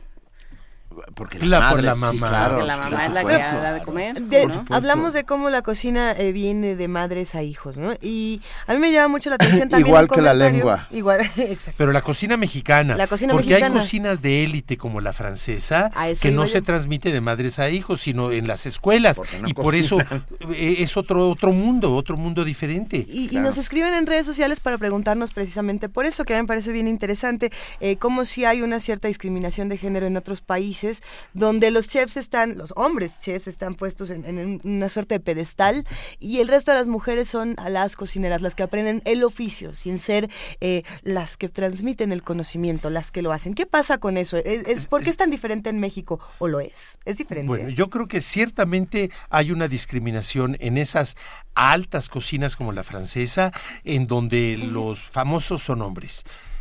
Bueno, este son chefs. y, y en todo caso, en cocinas yo no diría que solo de México, sino de, de lo que se ha llamado tercer mundo, mal llamado, pero en todo caso ahí sigue siendo preponderante la figura femenina. Pero hay un dato muy concreto para no hacernos bolas, como alguien dijo alguna vez. La primera cocina del mundo que la UNESCO reconoció como Patrimonio Cultural de la Humanidad fue la cocina mexicana. Punto. Inmediatamente después, en la misma sesión de la UNESCO, un expediente de cocina francesa que se iba más que a la cocina en sí, a los hábitos de la mesa, la etiqueta, el protocolo, pero, pero sin la menor duda, el- la cocina de los pueblos en principio es una tradición que va de madres a hijos. Y que es cultura. De madres a hijas. Cocina es cultura. Eh, Dice- eh, todo el mundo se quedó callado. Sí. No, No, es que a mí se me empieza a escurrir la saliva con estas conversaciones, perdón. Dice, yo recomendaría unas pacholas en vez de las milanesas. No está mal. Bueno, las pacholas es una de las grandes maravillas de la cocina de Jalisco y de una partecita de Michoacán, colindando con Jalisco. Hay quien las acos... Bueno, primero, mucha gente quizás no recuerda que son las pacholas. Son bisteces eh, de molidos en metate. Y los más clásicos son de carne de res, aunque mucha gente acostumbra mezclarlos con cerdo también. Y el chiste de la pachola es que lleva especias y también algunas hierbas frescas. Puede llevar algo de cilantro, de perejil. eh, epazote no es muy fuerte, pero lleva pimienta, puede llevar clavo y se va moliendo en el metate. Y yo les, eh, les voy a confesar que hago pacholas en la casa de ustedes, pero como el metate me pellizco los dedos, entonces yo hago una trampa que a lo mejor me van a dar pamba aquí. No, con el tortillero. Eh, con, un tortillero. ¿Ya ves? La, pero espérame. A ver, a ver, a ver, a ver, momento, ¿cómo, cómo, eh, Que salga alargada, ¿no? Un poco para que no se vea de tortillero. Y luego le haces surcos con un tenedor, no, también no, no. eso Con, con, la mano, con la mano le, le pegas así, dice no pegar en la mesa, pero le vas así como, con, como de cuchillito de madera y le haces olas. Y ya mm. parece que sale del metate. Bueno, es una trampita para poderlas hacer, porque si no, imagínate nomás. Estás entrando en terrenos, este, en, arenas movedizas con los radioescuchas que van a decir algunos que esto es una, la mejor trampa de todos los tiempos y lo querrán hacer, y los que se pongan fundamentalistas. claro. no, los que se pongan fundamentalistas que compren su metate y se machuquen los dedos. siempre, siempre podemos encontrar eh, la manera más eh, propia, la, más particular para hacer las cosas. No tenemos que adaptarnos siempre a las cosas más tradicionales o a las más fundamentales. ¿Qué pasa con eso? Mira, hay, dos ejemplos clásicos para contestar tu pregunta. ¿Qué pasa con eso? El nixtamal. El nixtamal se sigue haciendo hoy exactamente igual que hace dos o tres mil años cuando se inventó. Así es. ¿Cuál es la diferencia? Que ahora eh, solamente le ponen cal de piedra en los pueblos y en las ciudades que ya no consigues cal de piedra, pues le pones cal de costal, que básicamente es la misma cal, porque la cal de costal se hace a partir de, la cal de piedra. Ahora, eh, eh ¿Cómo se molía antes? En el metate casualmente estábamos hablando de eso. Ahora, ¿cómo se muele? En un molino de nixtamal. ¿Y saben qué cosa es un molino de nixtamal? Que por supuesto es un invento mexicano. Es un metate motorizado. ¿Han visto cuando todos los días abren el molino? El, eh, para, para lavarlo lo destapa el molinero cuando acaba la una, dos de la tarde el molino de Nixtamal lo que muele son dos piedras, exactamente piedra volcánica de metate. Aquí son dos cilíndricas, una fija y otra rotatoria y se está moliendo una contra otra. Es un metate motorizado el, molino de Nixtamal. Y claro, en su momento todo el mundo lo criticó, cómo va a no hacerse. Y luego la máquina tortilladora, lo mismo. las tortillas que se hacen en máquina tortilladora, por supuesto que también es invento mexicano, la máquina sigue exactamente lo mismo que hacen las señoras. Si se fijan ustedes, la señora que echa una tortilla a mano, mm, ya sea que la palmee o que la haga con una tortillerita de aplastón, pone la tortilla en el comal. Según la altitud y lo fuerte de la lumbre que tenga, leña o carbón o gas, eh, puede ser 30 segundos de un lado.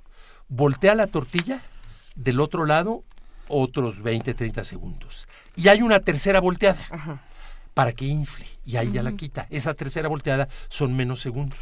Bueno, vean una máquina tortilladora, son exactamente las tres mismas etapas. Primero de la tolva sale la tortilladora, la eh, moldeada ya la tortilla, va en una, en una banda, luego cae a la segunda banda, regresa y cae a una tercera banda. Es exactamente el mismo proceso. Bueno, claro, eh, eh, esto contestando la pregunta. Tiene uno que estar abierto no a la modernidad este, porque es moderna y ya. No, no, no, no, no. A la modernidad porque es práctica, porque si quisiéramos seguir haciendo eh, pacholas en metate o tortillas a mano, pues tendríamos que tener no una esposa sino una esclava.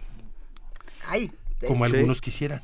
Desde Muy luego. fuerte, Este, Chapra, ¿se acuerdan que íbamos a hablar de recetarios? Sí. Es que la ventaja con Pepe Turriaga es que podemos traerlo a hablar de teoría de cuerdas y vamos a empezar a dar recetas de cualquier manera. Pero dice Chapra, Buenos días, el recetario de mi abuela también tiene cómo hacer cerillos normales y silenciosos. Entre otras maravillas. Chapra, queremos, queremos verlo, queremos verlo, queremos verlo. Ya nos tenemos que despedir de Pepe. ¿No puede ser tu receta de la pierna que alguien pedía? Sí, se toma... Es un servicio a la comunidad. Va, rápidamente. Vas a la colonia Escandón, a la cantina, a la cantina, a la carnicería, la, la, vencedora, que está ahí en la calle de Martí.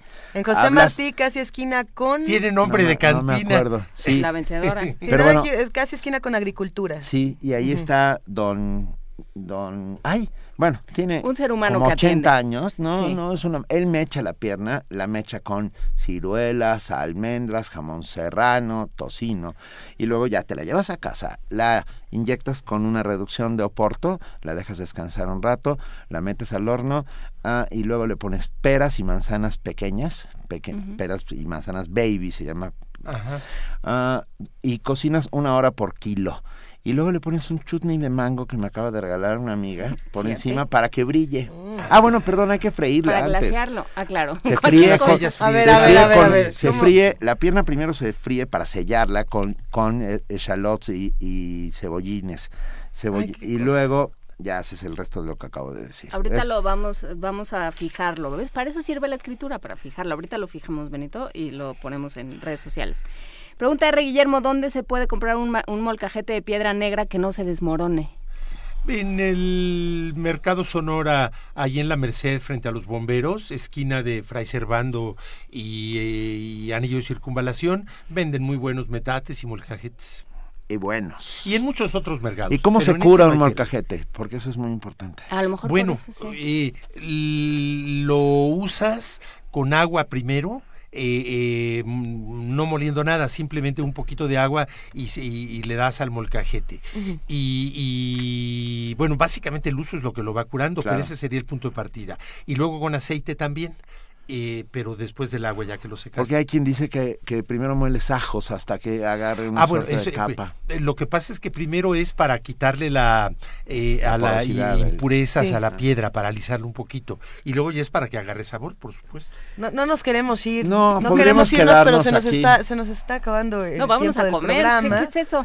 ¿Vienes el año que viene, Pepe Iturriaga? Ah, encantado de, la vida. ¿Ah? Siempre que me inviten, vengo, hecho viaje de Cuernavaca aquí feliz. vemos un buen baile de máscaras aquí en la cabina. Una, una, una buena, una buena discusión, por favor. una siguiente.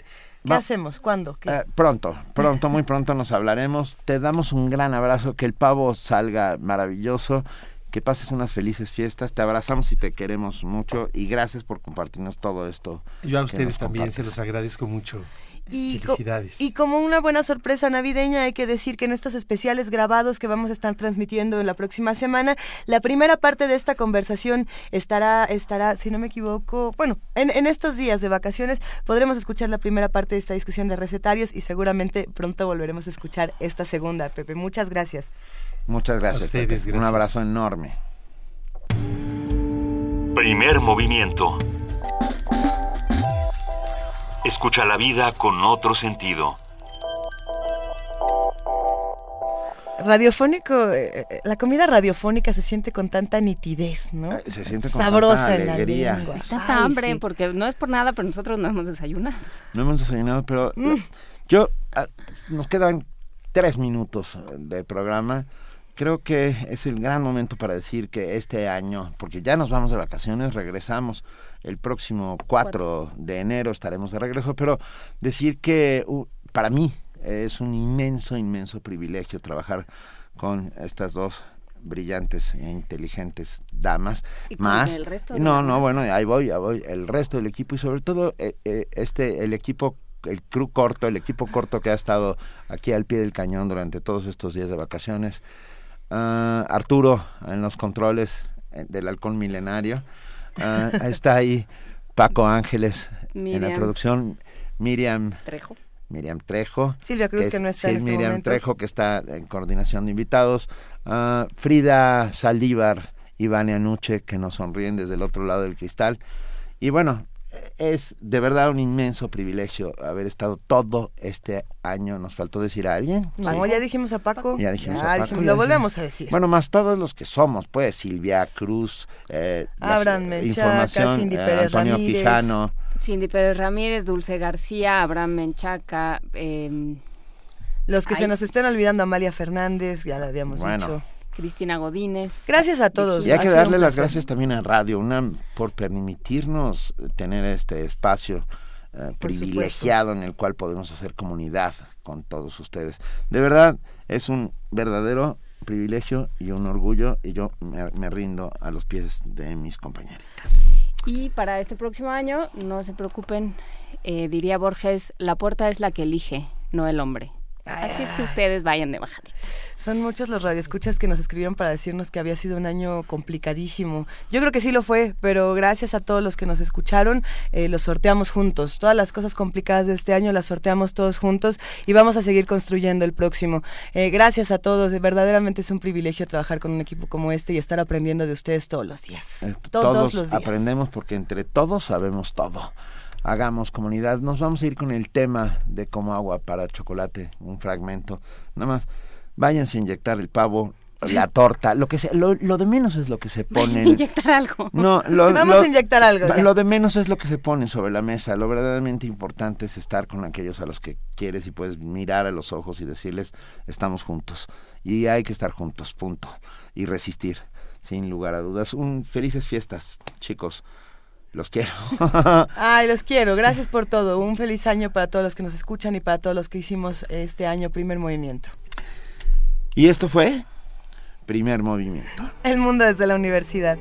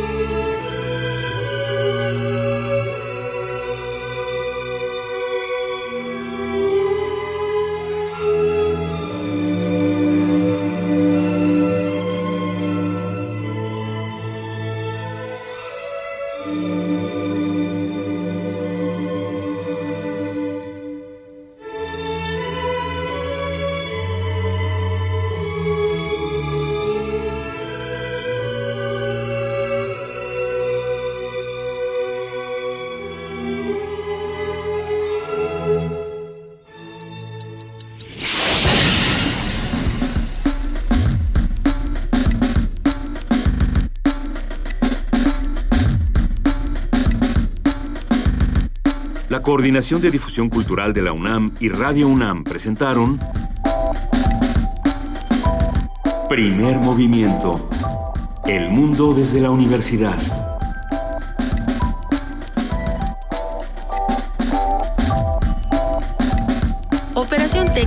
Arturo González. Información Antonio Quijano, Amalia Fernández, Miriam Trejo, Dulce García, Cindy Pérez Ramírez, Cristina Godínez, Abraham Menchaca, Vania Nuche y Patricia Palacios. Producción Silvia Cruz Jiménez, Frida Saldívar, Paco Ángeles, Ameyali Fernández y Tamara Quirós.